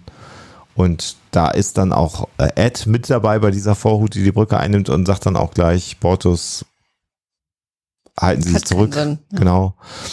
Und es ist dann sehr interessant, wie dann so Gordon und so darauf reagieren, dass sie jetzt gefangen genommen werden. Der ist richtig angepisst. Ja. Das Ja, ja. sehr, sehr gut. Ja, ja. Ja, Claire natürlich auch. Ja. Weil Claire Ja. dann zu Isaac noch sagt, ah, du hast ihnen offenbar alles beigebracht, Mhm. was du über uns Das wusstest. So. ist super gut gemacht. Ja, natürlich. Genau, jetzt wird also erstmal äh, verschlüsselt, dass man also die Sicherheitssysteme verschlüsselt, dass die Orwell nicht mehr rankommt und da sagst du dann, genau, das ist der Satz von Claire, du hast ihnen also alles gezeigt. Und dann erfahren wir zum ersten Mal, was der Plan ist. Das erste Wort, was von dem Kalon auf diesem Schiff gesprochen wurde, ist nämlich Deploy all forces, set course for Earth. Also, ähm, schickt alle. ja, dieses alle mit dem Decryption war das erste, was gesprochen wird. ah, stimmt, richtig, das kam noch vorher. Aber tatsächlich, diese ganze Übernahme, die fand ja wortlos statt. Genau, genau, ohne dass Befehle gesprochen wurden. Also Ja. Äh, Sicherheitsprotokolle verschlüsseln und Deploy all forces. Und das sieht jetzt sehr Die eindrucksvoll aus. Sequenz, äh, Genau. in der die vielen neuen äh, Kampfschiffe der Kalon starten. Die, da habe ich an äh, Clone. Wars gedacht. Nee, an äh, äh, Attack of the Clones heißt der Film, der zweite Star Wars-Film. Stimmt. Wo da am Schluss diese Kugel. Riesensequenz kommt mit all diesen ganzen Kriegsmaschinen, die dann sich auf den Weg machen. ja. Das ist schon wirklich toll gemacht. Tolle Musik auch, also Mhm. wirklich so, ein, so eine militärische Musik. Also da, da ist jetzt gerade kein Zweifel in dieser Sequenz, dass jetzt die Kacke so richtig am Dampfen ist. Das Ja. muss man schon sagen. Ja. Wo wir doch gar nicht wissen, was der Plan ist und warum sie die Orville ja auch äh, gekapert haben. Mhm. Das werden wir erst später erfahren und dann sehen wir, wie diese Armada auf die Kamera zufliegt, große und kleine sphärische Raumschiffe Mhm. und Na, dann to to be be, continued. Eine, eine wirklich optisch geniale Sequenz. Opulente Folge. Ja. Mhm. Wie geht das wohl aus? Mensch, werden sie alle Tja. sterben oder nicht? Erleben sie das und noch vieles mehr Wenn es nächsten wieder Folge. heilt. Ja. Genau. So, damit sind wir im Grunde durch mit der Folgenbesprechung. Wir kommen natürlich zu unserem wunderschönen Triple des Endes, nämlich Top-Szenen, Flop-Szenen und Fazitze. Alexa, hast du eine Top-Szene? Ich habe sehr viel nachgedacht äh, und immer wieder hin und her überlegt und bin immer wieder, was meine Top-Szene äh, angeht, zu einer zurückgekommen. Und das ist, ich muss es einfach sagen, die Abschiedsparty und Gordons Gesangseinlage. Ich finde es einfach so schön. Ich, ich mag diesen leichten Moment in dieser sehr düsteren Folge. Und ich bin ja sonst immer eher so äh, die Horrorfreundin und äh, Freundin des Düsteren, aber in, in dem Augenblick muss ich jetzt mal was Lustiges hervorheben. Ich fand's toll. Okay, Alexander? Ähm, für mich, äh, also ich äh, finde ich auch die, die Gesangsszene gerade von Gordon oder den Moment mit, mit Bortus dann auch bei dieser Mhm. Abschlussparty finde ich auch sehr, sehr gelungen. Ähm, ich, ich glaube für mich einer der äh, als schönsten Sequenzen ist die Endsequenz. Äh, einfach weil ich natürlich auf Special Effects bei einer Sci-Fi-Serie stehe und selber in der Zeit, als ich Next Generation geschaut habe, immer so ein bisschen traurig war, dass die Raumschlachten oder wenn es, wenn es tatsächlich zu, zu kriegerischen Konflikten kam, durch die Einschränkungen im Budget immer so ein bisschen mau ausgesehen haben. Das hat sich dann bei Deep Space Nine dann natürlich irgendwann grundlegend geändert. Da gab es dann wirklich äh, einen großen intergalaktischen Konflikt, der auch entsprechend visualisiert wurde. Aber ich finde hier diese Endsequenz, wie äh, eben die Armada, der, der Kalon losfliegt, einfach sehr gut. Ich finde, das ist ein super Special Effekt, das ist ein unglaublicher Spannungsbogen. Das hat mir halt sehr, sehr gefallen. Beim ersten Mal gucken habe ich echt nägelkauend vor meinem Streaming-Anbieter gesessen. Meine Top-Szene war, wie du gerade Amarda gesagt hast. Armada. Ah, der Marder. Nein, tatsächlich fand ich auch diese, also die Endsequenz mit den Raumschiffen fand ich sehr schön und auch die Sequenz, wie die Orville auf dem Planeten ankommt. Ähm, und auch die Gesangsszene von, von, äh, von Gordon hat mich wahnsinnig umgehauen. Das, das klingt so gut. Also der kann richtig gut singen oder zumindest wird er hier so dargestellt. Ähm, ich möchte aber tatsächlich eine andere Szene nennen, nämlich die Anfangsszene, wo Isaac mit den beiden Kindern spielt, weil ich die einfach so schön finde, so schön harmonisch und von da an geht dann halt alles bergab im Grunde. Ähm, erst ins Drama und dann ins, ins Horror und also das ist ja auch ein Wandel, der aber gut, da kommen wir vielleicht schon zum Fazit. also die Anfangsszene jedenfalls fand ich, fand ich sehr, sehr gut. So, kommen wir zur Flop-Szene. Ähm, also wir haben ja über die ganzen verschiedenen Plotholes äh, jetzt sehr, sehr ausführlich gesprochen. Ähm, darüber hinaus fand ich die Folge eigentlich super und es ist mir nicht leicht gefallen, eine Flop-Szene zu finden. Ich muss aber doch sagen, dass ich die nehmen muss, mit der alles begann an Plotholes, nämlich die Deaktivierungsszene von Isaac. Weil äh, das einfach, es war so ein bisschen awkward, äh, fand ich, und es macht halt äh, wirklich, wie wir besprochen haben, einfach keinen Sinn. Okay. Alexander? Ja, für mich ist die Flop-Szene, auch das haben wir ja besprochen, äh, wie Tai dann das Raumschiff verlässt und da alleine vollkommen unbemerkt von den Kalon äh, über den Planeten läuft. Also alle anderen Dinge haben wir ja schon besprochen, die so problematisch sind, aber das ist etwas, was so unrealistisch auf mich wirkt. Äh, Gleichwohl die Idee, dass er losläuft, um Isaac zu finden, finde ich gut, das, das ist konsistent, aber dass er dann so weit kommt und dann ein paar hundert Meter nach unten kommt und dann auch noch darunter klettert und dann das findet, was der Auslöser ist, fand ich ein bisschen too much. Okay. Bevor wir drüber gesprochen hätten, hätte ich tatsächlich als Flop-Szene jetzt diese Party-Szene genommen. Ähm, Oh, mhm. weil ich sie für den Plot dieser Folge einfach für total unwichtig halte. Ähm, In Wirklichkeit sind da aber Dinge drin, die äh, doch re relevant sind. Nämlich diese ganze Teilgeschichte, die entwickelt sich ja, nachdem das Bild übergeben hat. Das passiert auf dieser Party. Ähm, ja, also von daher, ich finde auch diese, diese Thai- und Gruselgeschichte da in diesem Keller, ne, wir haben ja über die ganzen Plotholes gesprochen, ähm, sind ganz, ganz viele Szenen, die ich sehr eigenartig finde im Ganzen so. Aber tatsächlich so eine richtige Flop-Szene habe ich in dieser Episode auch nicht. Also mhm. ich möchte am liebsten die, die Szene nennen, wo Isaac das Bild fallen lässt, aber die funktioniert auch sehr, sehr, mhm. sehr gut. Deswegen ist es ja. auch nicht wirklich eine Flop-Szene. So. Also tatsächlich, ne? ja. meine Flop Geschichte ist im Grunde so das ganze Wesen der Canons. Da passen einfach sehr viele Dinge nicht zusammen, überhaupt die Funktion, mhm. dass die keine Räder haben. Das ergibt einfach keinen Sinn. und so viele andere Sachen auch nicht. Warum stehen die die ganze Zeit an so einer Wand und spielen ein Computerspiel, wo sie irgendwelche Klötze über die Gegend schieben, wenn sie doch in ihren Fingern alleine so Controller-Dinger haben, die sie da einfach reinschieben könnten? Naja, also. Ja musst du schon, also wir werden als Zuschauer schon sehr gefordert, hier alles hinzunehmen, was wir sehen, mhm. ohne nachzufragen. Mhm. Und das ist so die, die, die Flop-Szene an dieser Folge mhm. für mich. Ja. ja. das Ausmaß an Suspension of Disbelief, was uns abverlangt wird, ist ja. schon sehr, sehr groß, gerade ja. wenn man Sci-Fi-Fan ist und eben auch Maschinenwesen in so vielen Kontexten schon gesehen hat, dann ist es schon hart. Ja, ja stimme ich dir zu. Okay, kommen wir zum Fazit. Also ehrlich gesagt sind mir ähm, jetzt erst durch die Besprechung viele Dinge, die keinen Sinn machen, aufgefallen. Also ich gehöre vielleicht zu den Leuten, die, wenn sie so eine Folge zum ersten Mal sehen, über vieles hinweg gucken und äh, sich trotzdem sehr, sehr gut unterhalten fühlen, obwohl natürlich einzelne Sachen mir auch damals schon aufgefallen sind. Aber so richtig, finde ich, kriegt man das erst mit, wenn man da mit anderen Leuten drüber spricht und das nochmal so alles mhm. im, im ganz kleinteilig Revue passieren lässt. Ähm, ich muss aber trotzdem sagen, trotz all der Dinge, die wir kritisch angemerkt haben, halte ich einfach auch allein schon was die Optik angeht, diese Folge für unheimlich stark. Ähm, auch wenn sie ganz, ganz viele Anklänge hat oder vielleicht sogar gerade, weil sie ganz, ganz viele Anklänge an andere äh, Science-Fiction Filme und Serien hat, ähm, fand ich es einfach ein, ein Hochgenuss äh, zuzugucken und äh, immer zu sagen, ah ja, da ist das und, und hier ist jenes und so. Und es ist einfach so schön gemacht.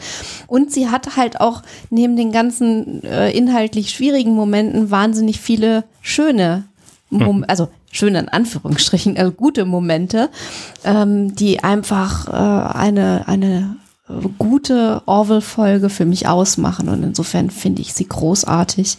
Und ich freue mich jetzt schon wahnsinnig auf die Besprechung des zweiten Teils dieses Cliffhangers. Ja. Ja. Ja, also man könnte ja den Eindruck jetzt gewinnen nach dieser, nach, nach dem Podcast, nach dem, was wir aufgenommen haben, dass wir das ganz furchtbar schrecklich finden, was wir da gesehen haben. Ich kann mich aber noch sehr, sehr gut daran erinnern, äh, als ich diese Folge tatsächlich das erste Mal gesehen habe.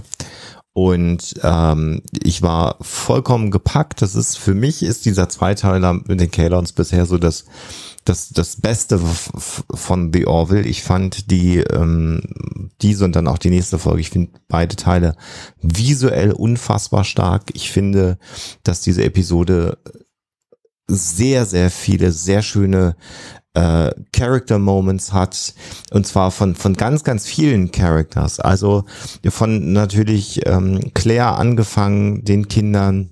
Jaffet. Jaffet, später dann in, der nächsten Folge. Mhm. Ach so, oh. ich bin jetzt, ich bin äh, jetzt ja. am ersten Teil. Okay. Mhm. Aber äh, Claire, ähm, es gibt sehr schöne Momente zwischen Kelly und und Ed nach mhm. der Party, ja. wie sie da wieder äh, zusammenklicken, auch wie sie zusammen äh, auf diesem ähm, äh, äh, diplomatischen Parkett zusammenklicken, wo er dann irgendwann sagt, die, die, die halten uns doch hin und sie sagt, natürlich halten sie uns hin.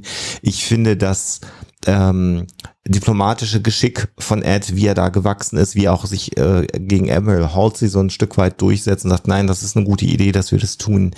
Also die gesamte Konstruktion mhm. äh, dieser Folge ist also von dem schnöseligen Rumgenösel über, über Plotholz, einfach sehr, sehr gut. Das ist super Science Fiction, das ist Science Fiction Fernsehen auf höchstem Niveau. Und ich kann mich nur einmal an etwas erinnern, was einen ähnlichen Impact auf mich hatte. Und das war damals, als ich den Borg-Zweiteiler mit dem Cliffhanger, das dann äh, Captain Picard zu Locutus von Borg wird. Und das habe ich tatsächlich auch als Cliffhanger dann gesehen äh, auf dem ZDF damals noch. Das hat mich ähnlich stark mitgenommen noch ein bisschen mehr, weil dann wirklich man warten musste. Hier kam ja dann die nächste Folge spätestens eine Woche später im, im, im Streaming-Dienst. Ähm, aber das, das, das ist für mich vergleichbar. Wenn ich, wenn ich, wenn ich Menschen aus Next Generation eine Folge empfehlen würde, würde ich immer den Borg-Zweiteiler empfehlen, weil ich den unglaublich stark finde. Und genauso ist es hier bei The Orville. Also für mich eine mhm. ganz, ganz starke Folge, trotz allem Rumgemecker, was wir jetzt gerade zwei, zweieinhalb Stunden gemacht haben. Äh, falls ihr es nicht wisst, es ist natürlich, handelt sich um äh, In den Händen der Borg und Angriffsziel Erde, die letzte Genau. der dritten und die erste der vierten Staffel von Star Trek TNG.